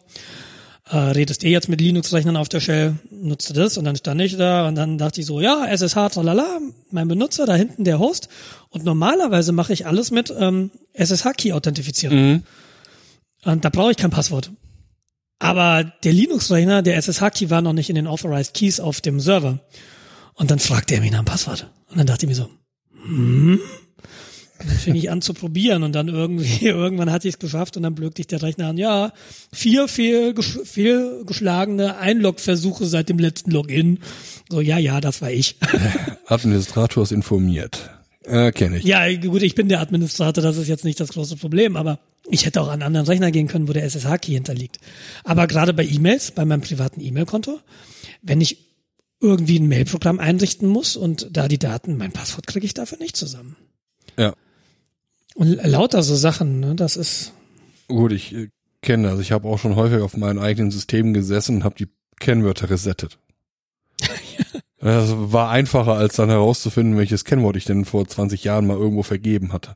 ich bin meistens schon ganz gut mit dem Aufschreiben, ich habe jetzt da dieses Passwort vergeben, aber manchmal gelingt mir das auch nicht und dann, genau. Wie war das SQL-Administrator-Passwort? So ein Mist. Ja, es gibt gewisse Sachen, da, da merke ich mir die Kennwörter irgendwie aus Prinzip nicht. Ja, Das ist, wir, wir teilen uns ja mit mehreren Leuten quasi so einen, einen Root-Server. ja. Ich habe das Root-Passwort nicht im Kopf. Ich, äh, Das Root-Passwort habe ich auch nicht im Kopf. äh, ich muss Aber das ist auch, weil es zu komplex ist. Das kann ich mir nicht merken. Ja. Das hat Sonderzeichen. Es macht keinen Sinn. Äh, genau. Ja, und das Problem ist halt, bei dem Server kannst du dich halt nicht direkt von außen mit SSH-Key-Authentifizierung einloggen. Weil sinnvollerweise ist der Root-Login von außen via SSH deaktiviert. Das heißt, du musst erstmal in deinen Benutzer. Da habe ich dann die SSH-Key-Authentifizierung. So, und dann musst du mit SU im Root werden. Und dann fragt er dich immer nach dem Passwort. Und das weiß ich nicht. Da muss ich immer nachgucken. Ja. Aber das ist ja okay, weil so oft arbeitest du ja nicht als Root. Man sollte ja nicht als Root arbeiten. Das sollte man wirklich nicht tun. Don't drink and root. Ja. Even Root Beer. Bei uns jetzt auf der Apropos- Firma, ganz kurz. Warte, warte, warte, warte. Nein, nein, nein. Apropos, Jens, apropos. Apropos trinken. Ich muss ganz dringend auf Toilette. Lass uns eine kurze Unterbrechung machen. Ich bin gleich wieder da. Ja, okay, Und ich hole mir noch einen Kaffee. mach das. Bis gleich. Ciao. Ciao. Jetzt muss ich Musik suchen. Music. We are the living prophecy. We are intricately connected to the whole of the universe. Music. Sweet music is a gateway drug to consciousness. We are the living prophecy. We are intricately connected. Music. Sweet music is a gateway drug to consciousness. Music is a gateway drug to consciousness. We are intricately connected. Stretched, crazed over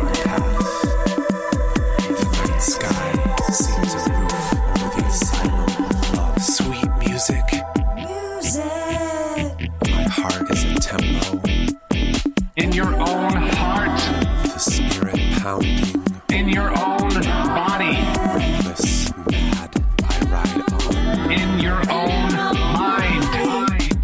Music, sweet music, is a gateway drug to consciousness.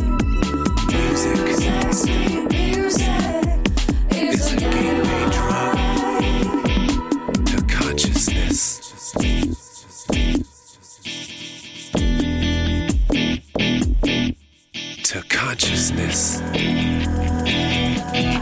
Eyes unseen watch as I enter her secret kingdom.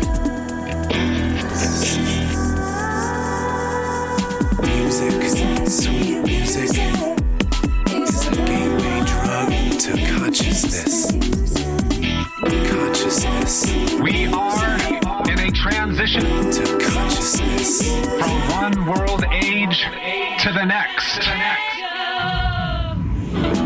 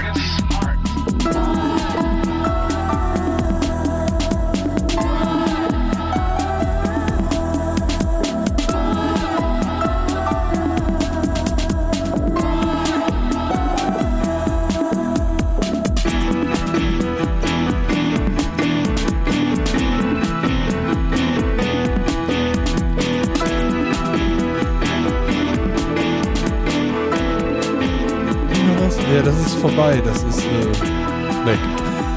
Nein. Ich weiß es auch nicht mehr. Wo waren wir denn eben? Äh, Passwörter. Ah, Passwörter. Ja, genau. Okay, ich weiß wieder, wo ich bin. Wollen wir weitermachen?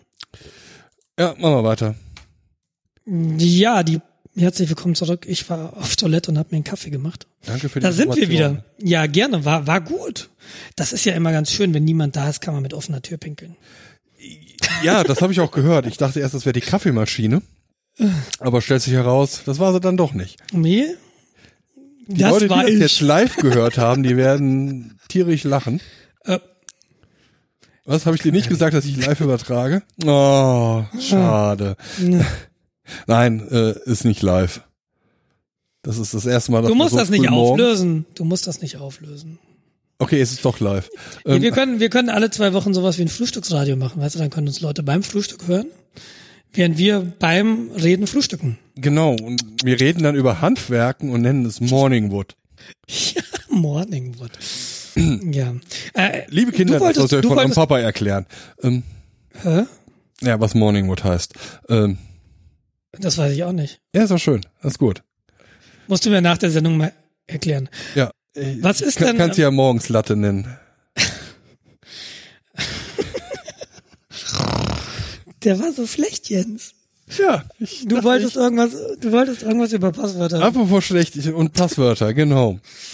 Wir hatten bei uns in der Firma die Policy, dass das Kun äh, Kundenkonto, dass das Benutzerkonto gesperrt wird, wenn du zweimal dein Kennwort falsch eingibst. Zweimal. Zweimal, ja? Das ist aber hart. Rat mal, wie ich das festgestellt habe. Ich hatte in meinem Kennwort einen Buchstabendreher und habe nicht mitbekommen, dass ich einen Buchstabendreher habe. Beziehungsweise, was mir auch häufig passiert, ist, dass die linke Hand und die rechte Hand asynchron laufen. Wie? Ja, dass ich eigentlich erst mit links drücken muss, um dann mit rechts zu drücken, aber ich es umgekehrt mache. Erst rechts drücke und dann links. Und Kennst dann du das? hast du, ja, nee, das kenne ich tatsächlich nicht. Ja, dass du dann anstelle von äh, das Klein A, äh, Groß A, klein A. Asta schreibst. Ach so. Mhm. Ja, also dass sie, Das habe ich doch, das, das kenne ich manchmal. Dass die einfach schneller ist. ja genau. Ja, ja, ja. Ich, Genau. ich sage dazu immer, dass linke und rechte Gehirnhälfte irgendwie asynchron laufen. Und äh, das hat mir dann tatsächlich so, dass du dann zweimal falsch eingegeben hast und dann äh, sperrte sich dein Benutzerkonto. Und dann ist unsere Haus-IT in München nicht unbedingt direkt zu erreichen. Also man soll sie nur in Notfällen anrufen. Am liebsten haben sie halt E-Mails, die sie dann in Tickets umwandeln und dann entsprechend koordiniert abarbeiten können. Hm. Ist natürlich blöd, wenn du morgens um acht da sitzt und äh, dein Rechner nicht hochfährt, beziehungsweise du dich nicht einloggen kannst und die Zeiterfassung nicht anspringt. Also Ja. es ist essentiell für dich, dass der Rechner läuft. Ähm, also da angerufen. Ja, hm, ah ja, ich sehe, okay, äh, soll ich das Passwort äh, löschen? Wollen wir ein neues machen? Nee, nee, das äh, passt schon. Aktiv, einfach nur aktivieren. Okay. So, zweimal ist das passiert und seitdem. Drei Versuche später. äh, nein. hallo, ich wieder. Äh, ja, das haben sie dann auch irgendwann eingesehen, dass das eine dumme Idee ist. Ich habe das Limit jetzt noch nicht herausgefunden, wenn das Kennwort falsch ist, aber es ist mehr als vier. Du bist ja nicht mehr sehr lange da. Genau. Ich bin jetzt Finde noch, doch das Limit mal raus am letzten Tag. bin noch 46 Stunden da. Oh Gott, oh Gott. Man kann dir die Vorfreude quasi ansehen. Was ist an, was ist Vorfreude? Wir haben ja, jeden Morgen, Vorfreude als Vorfreude. wir, wir haben jeden Morgen haben wir ein, ein sogenanntes Stand-up-Meeting. Das heißt, dann stehen wir quasi im Büro im Kreis. Ähm, und erzählen quasi, äh, was wir gerade machen, was wir an dem Tag vorhaben zu machen, äh, eventuell, wenn wir irgendwelche Probleme haben. Das ist quasi so ein koordiniertes Meeting, Ja. soll nicht länger als 15 Minuten gehen, deshalb macht man das im Stehen, damit es ähm, nicht ohne weiteres mal so ausufern kann. Das Ja, das ist so Meetings Agile, ne? Ja, Agile-Krempel. Genau. Und ich habe seit Donnerstag angefangen, jedes Mal zu sagen, wie viele Stunden ich noch in der Firma bin. ähm, Warum? Wa Warum? warum? Äh, um darauf hinzuweisen durch die Blume, dass ich jetzt nur noch 46 Stunden da bin. Und wenn so jemand auf die Idee kommt, sowas wie eine Übergabe zu machen, eventuell sich da mal Gedanken darüber macht, sowas wie eine Übergabe zu machen. Weil das wird mich garantiert nicht passieren. Was wir machen oder was Kollegen machen, die das LRZ verlassen, die schreiben das alles auf eine Wiki-Seite. An was sie gerade arbeiten, was offen ist, was noch gemacht werden muss, was sie getan haben, wichtige Informationen, sowas. Das ist ganz hilfreich tatsächlich. Hm, dazu müsste ich ein Wiki aufsetzen. Ihr habt kein Wiki? Äh, ja, wir haben ein Wiki. Da sind auch fünf Artikel drin. Die sind alle von mir. Okay, super. Und äh, wenn du da halt nur selbst dein eigenes Zeug reinschreibst und dann sowieso die Fragen beantwortest, die da drin stehen, dann hörst du auf, das irgendwann zu tun. Das stimmt.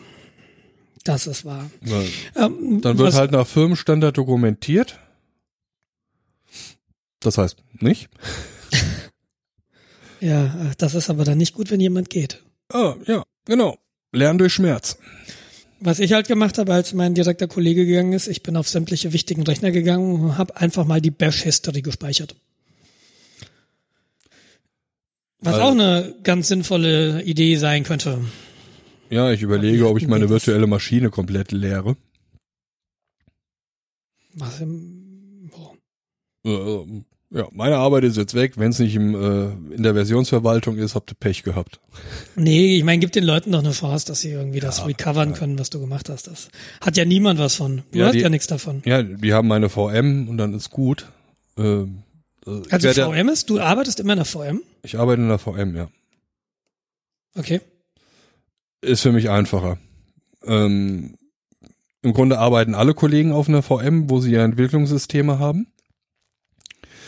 Ähm, Weil da hast du halt den Webserver, da hast du die äh, Toolchain, die du brauchst. Ähm, und musst es Warte mal, wie, wie muss ich mir das vorstellen? Du, du hast ein, hast du Desktop oder Laptop ist ja wurscht. Und du kommst in die Firma und du machst deinen Computer an. Genau, ich mache meinen Computer an, Ja. Was kommt dann für ein Betriebssystem hoch? Windows. Windows. So, Das heißt- dann, dann loggst du dich da lokal ein. Dann logge ich mich lokal ein. Okay. Dann gehe ich mir eins oder zwei Kaffee ziehen. Mhm. Dann ist die Kiste oben. Okay. Dann starte ich meine VM auf der Kiste. Okay, die läuft bei dir. Okay. Ja, genau. Dann gehe ich äh, zwei, drei Runden Dart spielen. Dann machst du Vollbild. Äh, genau, dann öffne ich den Browser. Dann äh, besuche ich die Kollegen in einem anderen Büro, halte ein Schwätzchen. Komm dann wieder und guck dann noch die letzten zwei Minuten zu, wie das äh, Browserfenster sich aufbaut. Du hast so viele Tabs. Nein, das ist ein neues, leeres Fenster. Da ist nichts drin. Okay, aber du hast dann, okay, die Maschine läuft bei dir lokal und diese Maschine gibst du dann quasi ab und die wird dann archiviert und da kann man dann nachgucken, was der Herr Schwen gemacht hat. Ich gebe da gar nichts ab. Ich, äh, Ja, die läuft ich doch schalte den Rechner an dem Montag, an meinem letzten Montag an, lösche die Passworthistorie, die äh, Browshistorie, quasi macht da alles Tabula rasa, wo eventuell private äh, Kennwörter oder so drin sein können. Mhm. Ähm, verteil Süßigkeiten an die Firma, so als Abschiedsgeschenk. Und sitze dann da rum und warte, dass äh, 12 Uhr wird. Gehst um zwölf. Ja, ich gehe um 12. Ah, cool. Weil ich habe Ja, ja, das ist entschieden, ja dann gehe ich cool. mit Minusstunden. Ja, nee, Mai ist doch, also wenn du dann eh den Rechner abgibst. Also, ja. Also- Ist das ein, ist das ein Desktop oder das ist ist ein das? Desktop-Rechner. Ich hätte so gern einen Desktop-Rechner und ich hätte so gern, mittlerweile bin ich so weit, dass ich gern echt eine Linux-Workstation hier stehen hätte. Ja. Und zwar, ich, ich habe ja ein MacBook Pro und zwar noch eines der alten mit der ordentlichen Tastatur.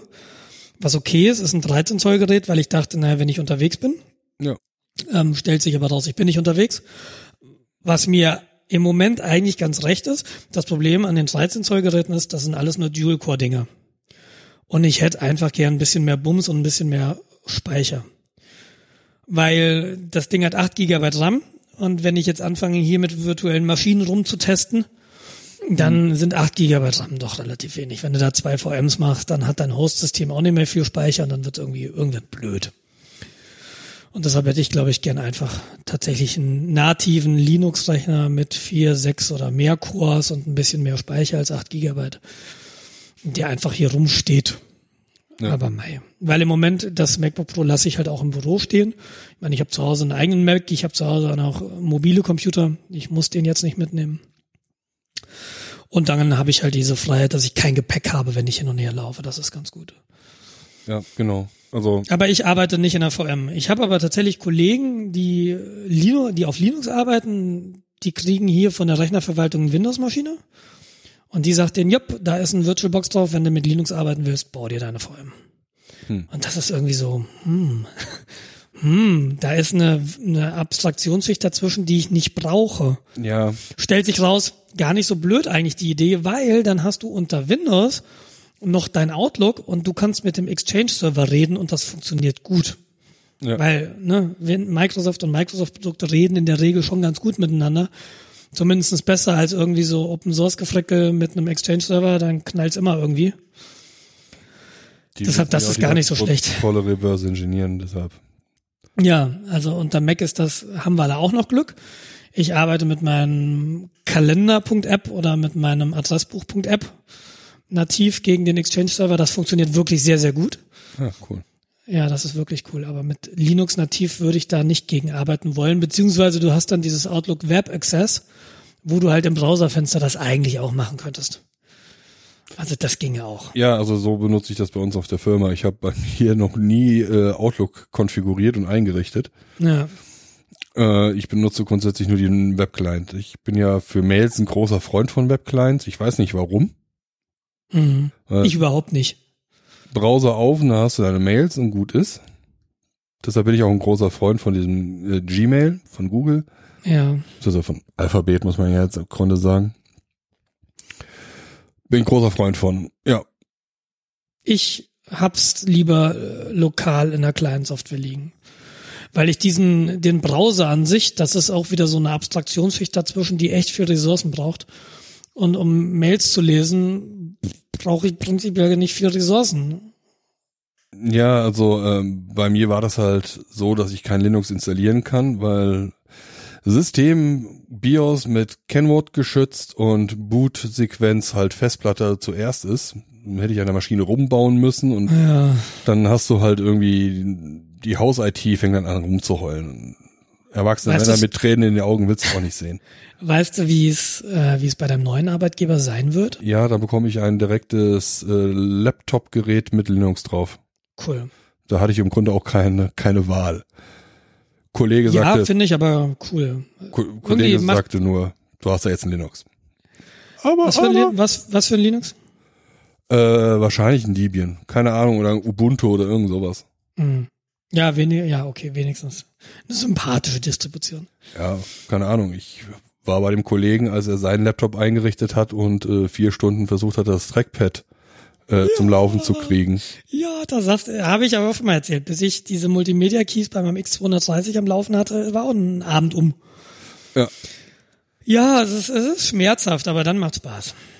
Aber, ähm, genau. Wenn ich damit anfange, dann hat er äh, viel Jammern von mir zu hören. 24 Stunden. Da ich den ja auch privat besuche. Ich habe ich hab eben auf dem auf dem Herweg, also ich äh, ach, ich arbeite ja wieder, ja, ich der der Geburtsurlaub ist quasi um und seit Mittwoch arbeite ich wieder ähm, und seit äh, jetzt beim Herfahren habe ich gesehen, es gibt eine neue Freakshow und die habe ich angefangen zu hören und äh, es geht interessanterweise äh, Tim meinte er hat mal in das Apple Lineup geguckt und überlegt, was er sich da jetzt so kaufen könnte an Hardware. Und dem geht so ähnlich wie mir. Also im Moment ist da halt keine Hardware, die du haben willst von Apple. Ja. Und da kam auch von Dennis die Frage auf, was ist denn eigentlich ein vernünftiger Laptop, den du jetzt kaufen könntest, auf dem Linux läuft? Weil offensichtlich im Club in Berlin benutzt jeder Lenovo. Mhm. Da gäbe es auch jetzt Gerüchte, dass Lenovo sich überlegt, die ähm, Laptop-Sparte einzustampfen, beziehungsweise die ThinkPad-Sparte einzustampfen. Und dann ist halt die Frage, was, wenn du einen neuen Laptop kaufen willst, was kaufst du denn da? Und ich sehe hier Kollegen, die haben Dell-Laptops. Die Dell baut mittlerweile auch schicke Laptops, muss man Ja. sagen. Ähm, die Dell XPS-Serie, da gibt's ja auch eine Developer Edition, die von Haus aus mit Linux kommt. Jetzt meinte der andere Jens, jo, das ist aber auch ein Customized Kernel, wo sie irgendwie eigene Treiber reingebaut haben. Ist irgendwie auch nicht so cool. Ja. Also Es wäre geiler, halt wenn sie die, äh, wenn, wenn sie die Software der Treiber, die sie da einbauen, einfach open sourcen. Ja, ich weiß auch nicht, was das, was das große Problem ist. Ich habe ja letzte Woche erzählt, dass ich überlege, mein Netzwerk umzustellen und im Moment habe ich da, ich habe halt zwei Router.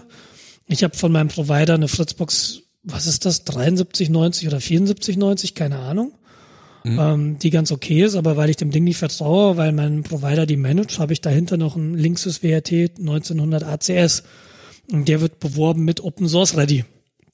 Und dann gehst du halt, und dann gehst du halt tatsächlich hin und versuchst irgendwie ein OpenWRT drauf zu spielen.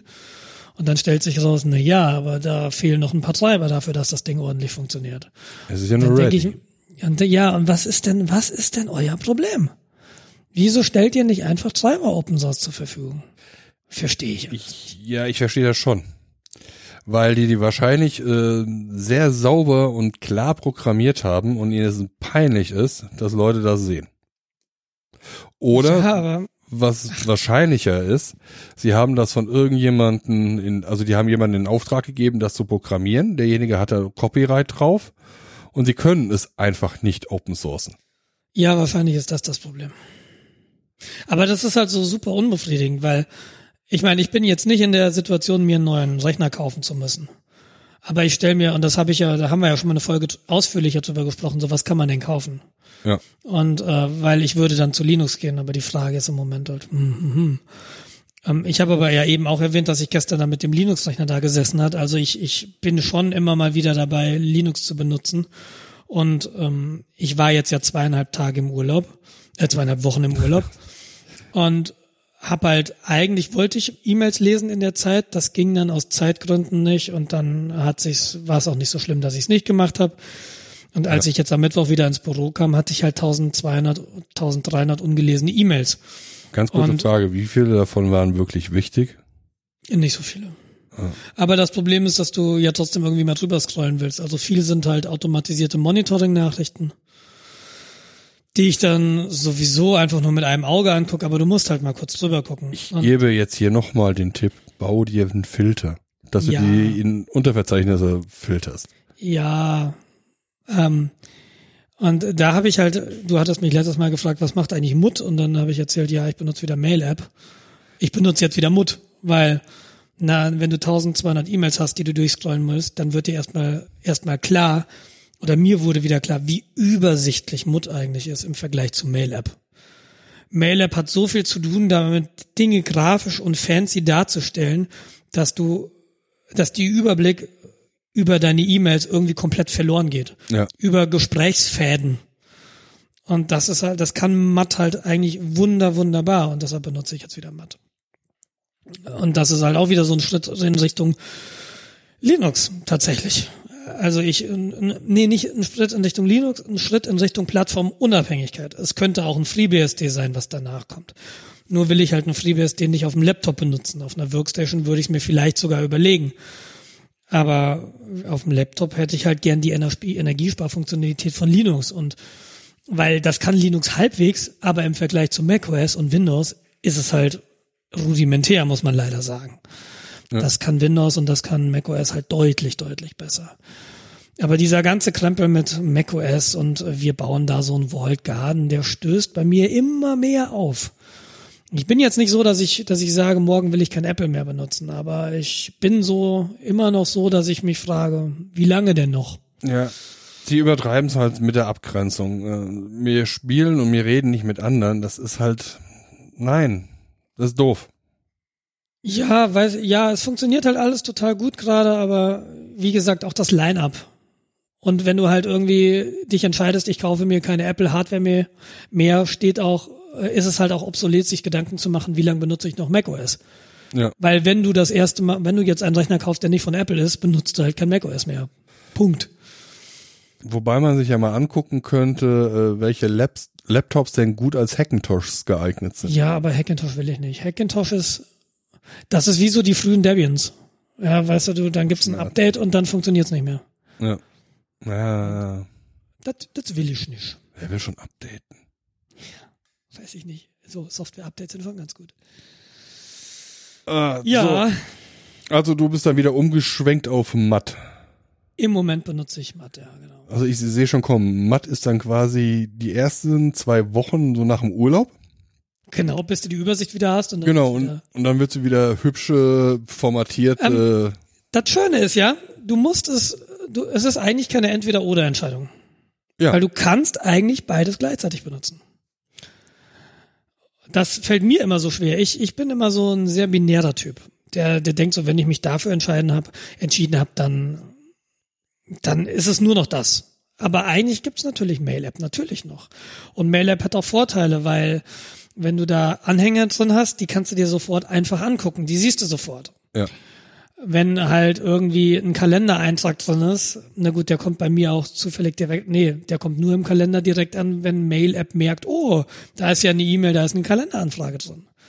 Und insofern läuft bei mir eigentlich beides, aber meine E-Mails bearbeite ich im Moment mit Matt.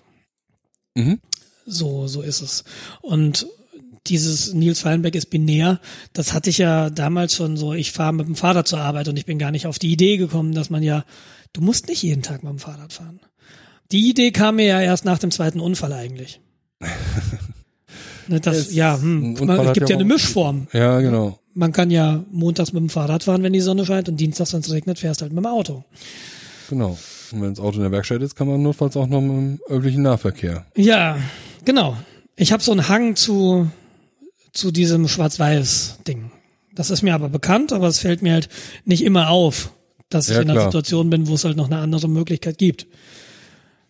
Dafür bin ich ja da, um dir zu sagen, es gibt auch noch eine günstigere Alternative. Baust doch selbst. Ja, du hast, du bist ein anderer Typ Mensch. Du kaufst dir halt 400 billige Werkzeuge und ich kauf mir eine. Ja, dafür weiß ich dann auch, warum das teure Werkzeug teuer ist. Ja, das stimmt. Ja. Und ich, und ich labe mich dann an deiner, an deiner Kenntnis und denke mir, alles richtig gemacht. Zum Beispiel, nee, zum Beispiel Stechbeitel, da würde ich mir jetzt keine teuren mehr holen, da würde ich mir die billigen holen. Ja, Bis Ja. ich dann merke, dass die halt äh, zu schnell stumpf werden und mich aufrege und dann wieder die teuren kaufe. Man Ja, muss es ausprobieren. ja, Ah, das finde ich, apropos- ist ja auch eigentlich gut. Apropos selbst bauen. Hast du dir jetzt ein Nass gebaut? Nee. Ich bin tatsächlich wieder, also, im, es, es war ja, wie, Du suchst noch das vor- passende Holz fürs Gehäuse, ist klar. Letzte Folge, letzte, letzte Folge haben wir ja Eiche rustikal.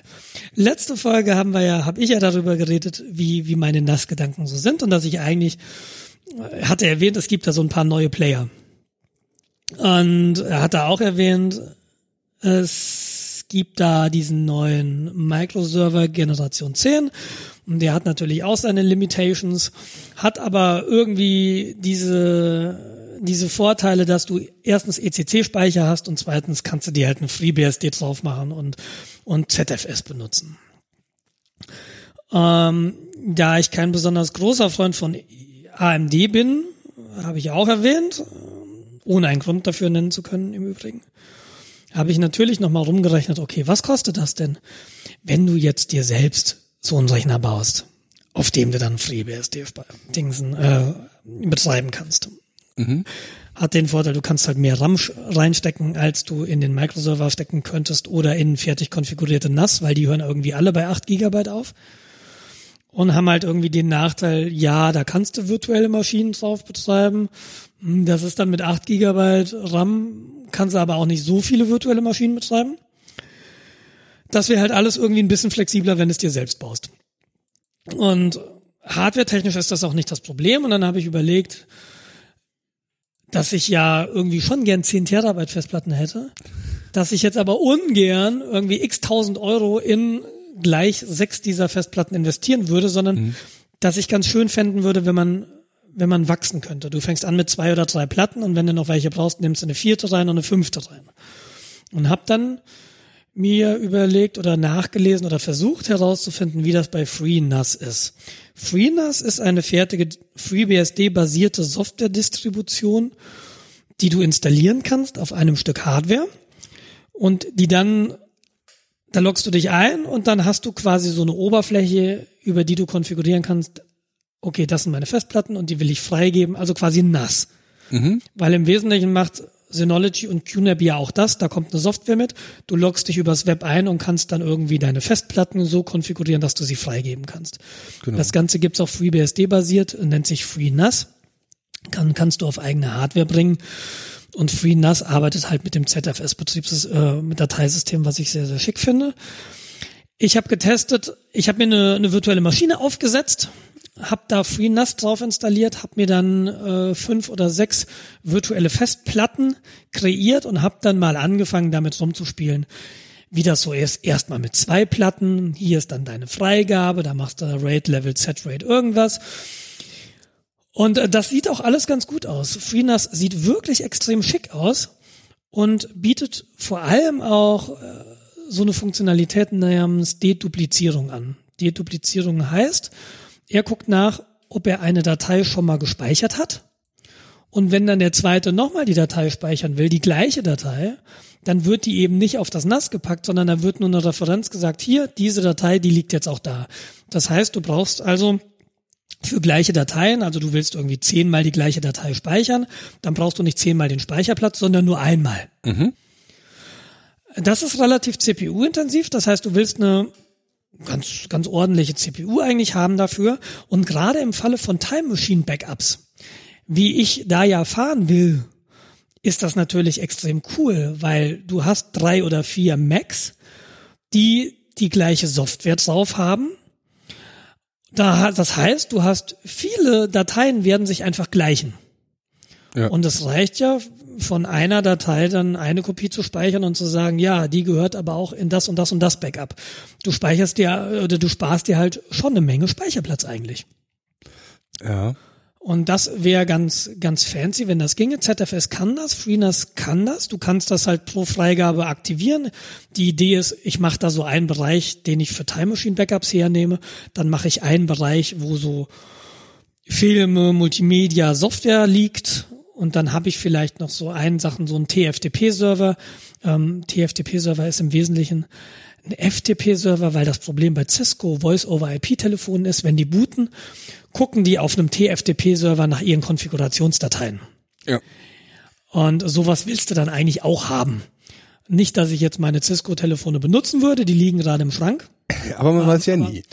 Genau, man könnte mal wieder ernsthaft damit rumspielen. Also das sieht sehr, sehr gut aus, die Funktionalität, aber hat einen ganz entscheidenden Nachteil. Ich habe bisher noch nicht rausgefunden, wie du im Nachhinein zu so einem Volume Pool noch Festplatten hinzufügen kannst und den Pool im Nachhinein vergrößern kannst. Mhm. Das heißt, wenn ich jetzt da hingehe und sage, ich habe jetzt C- drei 10 Terabyte Platten und ich kaufe mir eine vierte, wüsste ich nicht, wie ich, da, wie ich die da reinkriege.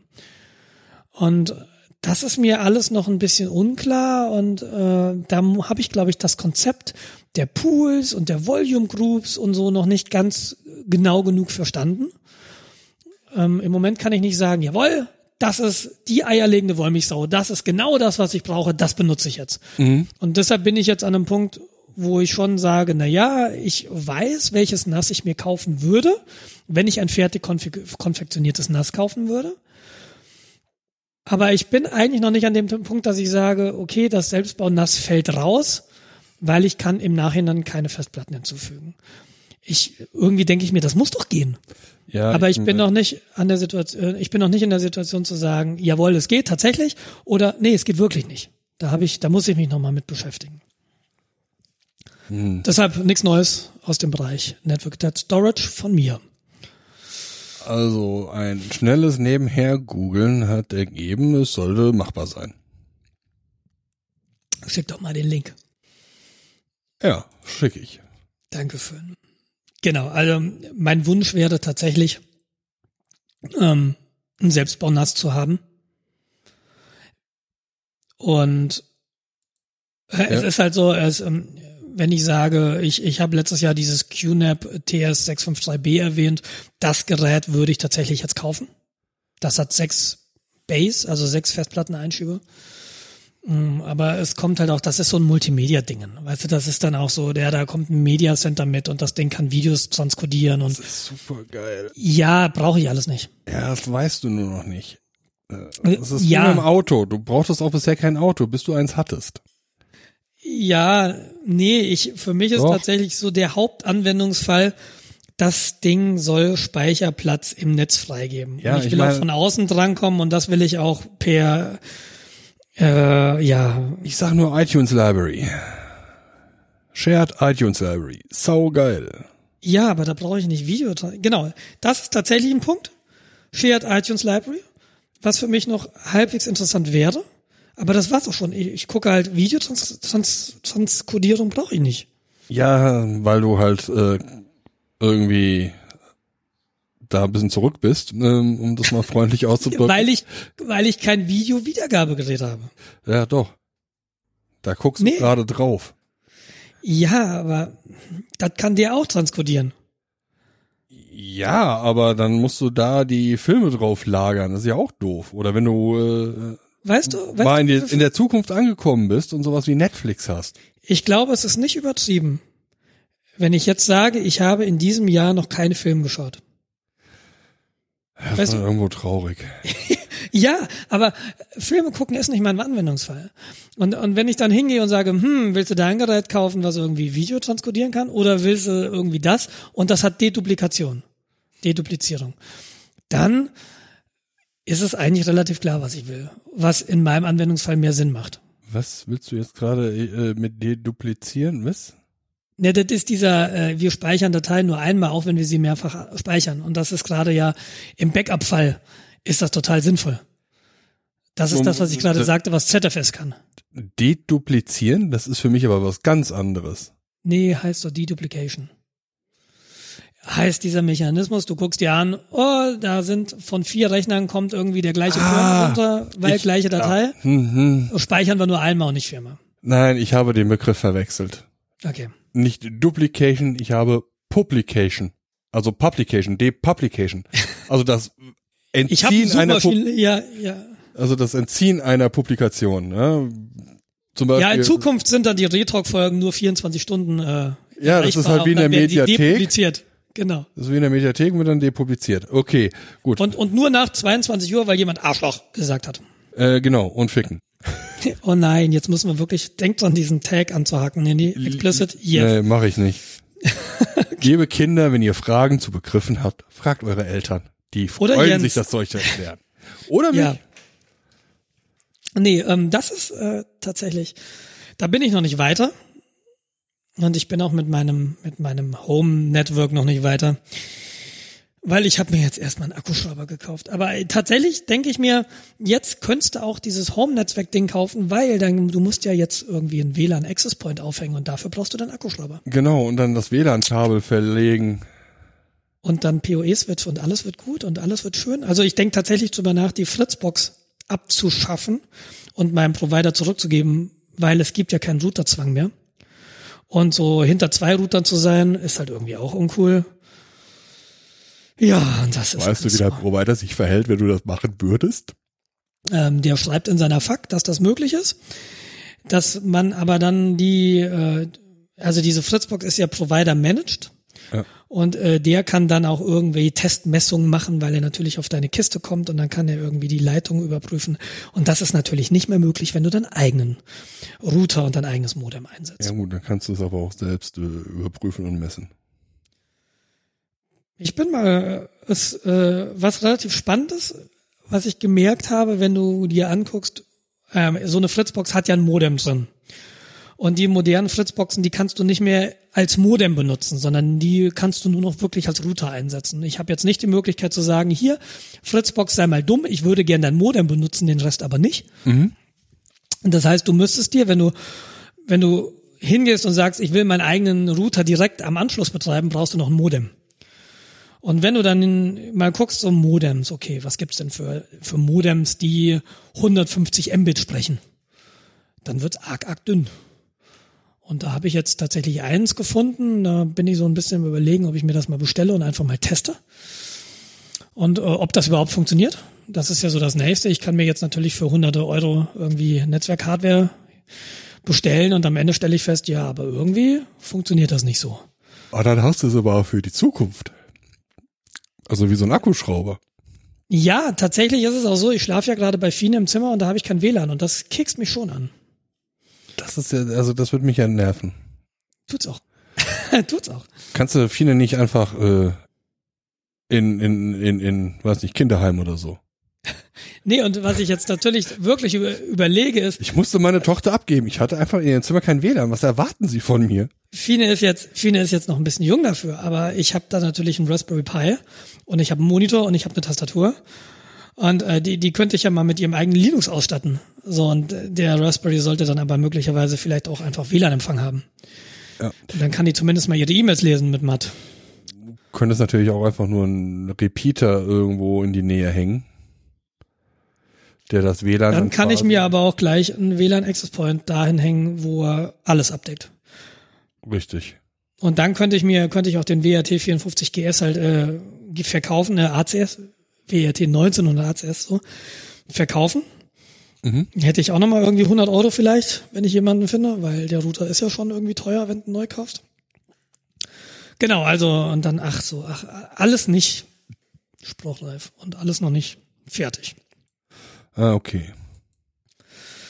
Ja, das ist, äh, also es gibt nichts Neues, aber das seid ihr ja von mir gewohnt. Ich dachte, nachdem du letztes Mal gesagt hast, du hättest, du hättest Leute, die, äh, die es schade fänden würde, wenn ich jetzt eine Entscheidung treffen würde. Ja. Du hast nicht enttäuscht. Ja, genau. Ähm, dann sind wir durch, oder? Nee, ich habe überlegt, sind wir durch? Sind wir durch? Hast du Also- nicht noch was? Jetzt wäre nur wildes Improvisieren angesagt. Aber wir haben ja nicht mal zwei Stunden voll. Haben wir nicht? Ja, wir sind jetzt äh, netto zwei Stunden 17. Na, also, die Aber Pause war gar nicht so lang. spiele ich eine halbe Stunde Musik. Ja, man muss das ja auch nicht immer übertreiben. Ich meine, Ja, wir fassen uns ja immer kurz, ne? Wir müssen ja nicht ins Labern kommen.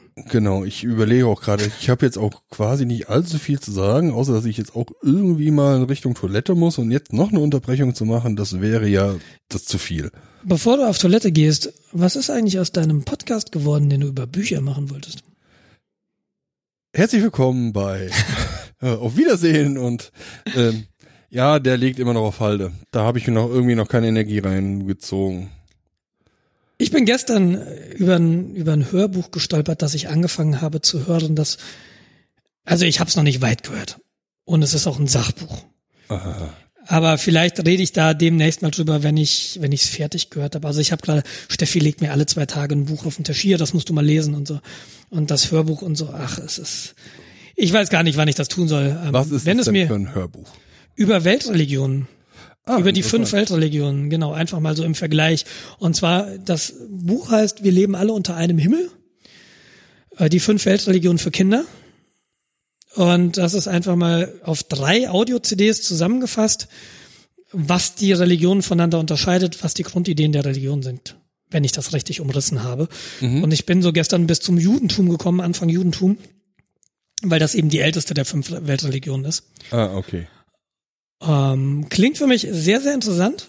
Aber wie gesagt, ich kann auch nicht viel zu sagen, weil ich habe vielleicht die erste CD halb gehört beim Wäscheaufhängen mit einem schreienden Kind daneben. Also es ist jetzt alles eher so, ja, für nebenbei schon irgendwie eher interessant.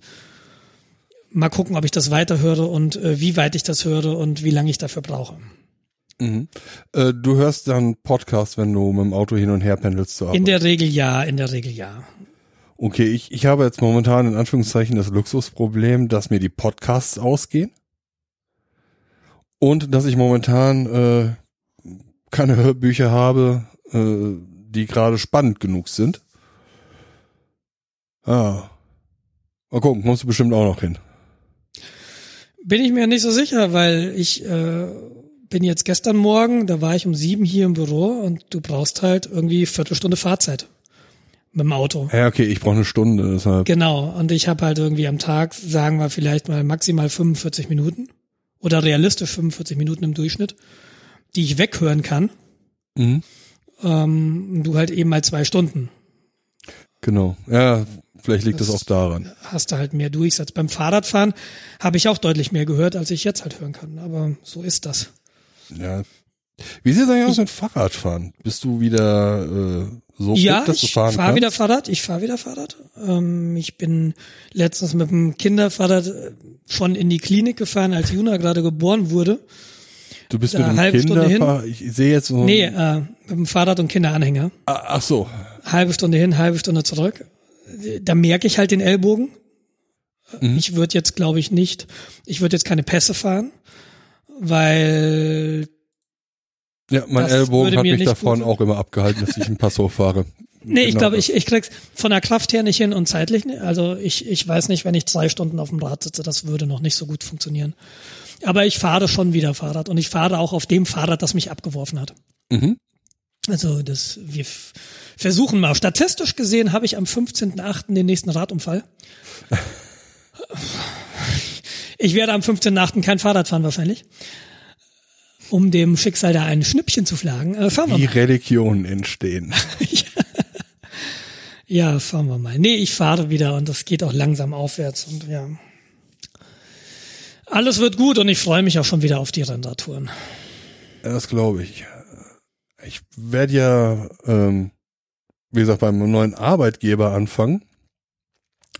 Und äh, der hat in seinen Sozialleistungen auch Karten für, was heißt Karten, also Mitgliedsbeitragszuschuss für Sportstudios. Das muss ich mir hier mal gucken, weil ich muss halt auch was tun. Ja, Ich muss jetzt auch Muskelaufbau machen für den Arm und genau, das ist eine gute Idee, einfach mal zu gucken, ob mein Arbeitgeber mich da auch unterstützt. und dann werde ich ab nächsten Monat wieder regelmäßig ins Fitnessstudio gehen. Da Bin mal gespannt. Freue ich mich schon ein bisschen drauf. Ja, bis schon so- übernächsten Monat. Ja, ich habe schon so zwei, drei, zwei, drei Leute, der, also die sehr, sehr sportlich sind, äh, angehalten, mich zu striezen, wenn ich da nicht irgendwie regelmäßig in Social Media Updates mache, dass ich auf einer Tretmühle stehe und schwitze. Kauf dir also ein Fitbit und trete in den äh, in das sozialen Wettkampf ein. Ja, das Zeug funktioniert bei mir nicht so, weil ich, äh, wenn ich merke, ich werde in Anführungszeichen dazu animiert und gezwungen, dann rebelliere ich sofort und sage, nee. Abwehrhaltung. Jetzt erst recht nicht. ja, genau. Ihr möchtet, dass ich ins Sportstudio gehe? Seht mal zu, wie hier, wie ihr mich aus dem McDonalds kriegt.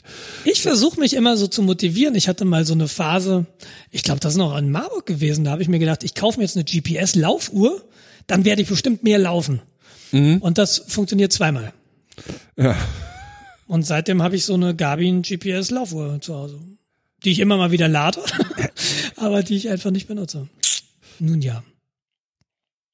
Mit diesem können wir uns jetzt eigentlich verabschieden, oder? Mit diesem, genau, ich werde jetzt mich ins Auto setzen, nach Hause fahren und äh, dort was frühstücken.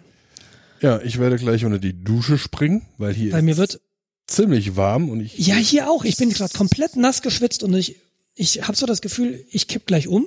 Es fühlt sich so ein bisschen wie Fieber an, aber ich glaube, das war einfach die Menge an Kaffee und dass es hier wirklich stickig ist. ja, ich meine, ich musste ja das Fenster zumachen, weil gewisse Leute rumgenörgelt Nein, haben, dass man ich mag Natur das. hört. Nein, ich finde das total super. Ich fände auch total super, wenn wir mal einen Podcast aufnehmen auf der grünen Wiese. Während dein Nachbar mäht. Äh, nee, das sind Zecken, das ist Ungeziefer. Ist ja eklig. Hier spricht, hier spricht der Naturentwachsene. Wir können das mal irgendwie von, von, von, von der Parkbank, das ginge. Ja, gerne. Kommst du mal nach München? Ja, genau, komm du mal nach Osnabrück. Okay. bin in, bin in vier Stunden da. Okay, gut. Dann äh, komm doch lieber nach Rheine, weil da wohne ich. Ach so, Mist. Nee, das schaffe ich heute nicht mehr. Schade. Ja, genau. Ich gehe jetzt, ich gehe jetzt erstmal frühstücken, Jens. Dann guten Hunger. War schön, vielen Dank. Gern geschehen. Und morgens, Samstagmorgens ist irgendwie eine schöne Zeit, um mit dir zu reden. Freue ich mich. Es ist immer eine gute Zeit, mit dir zu reden. Vielen Dank. Und vielen Dank an euch fürs Zuhören. Bis zum nächsten Mal. Tschüss.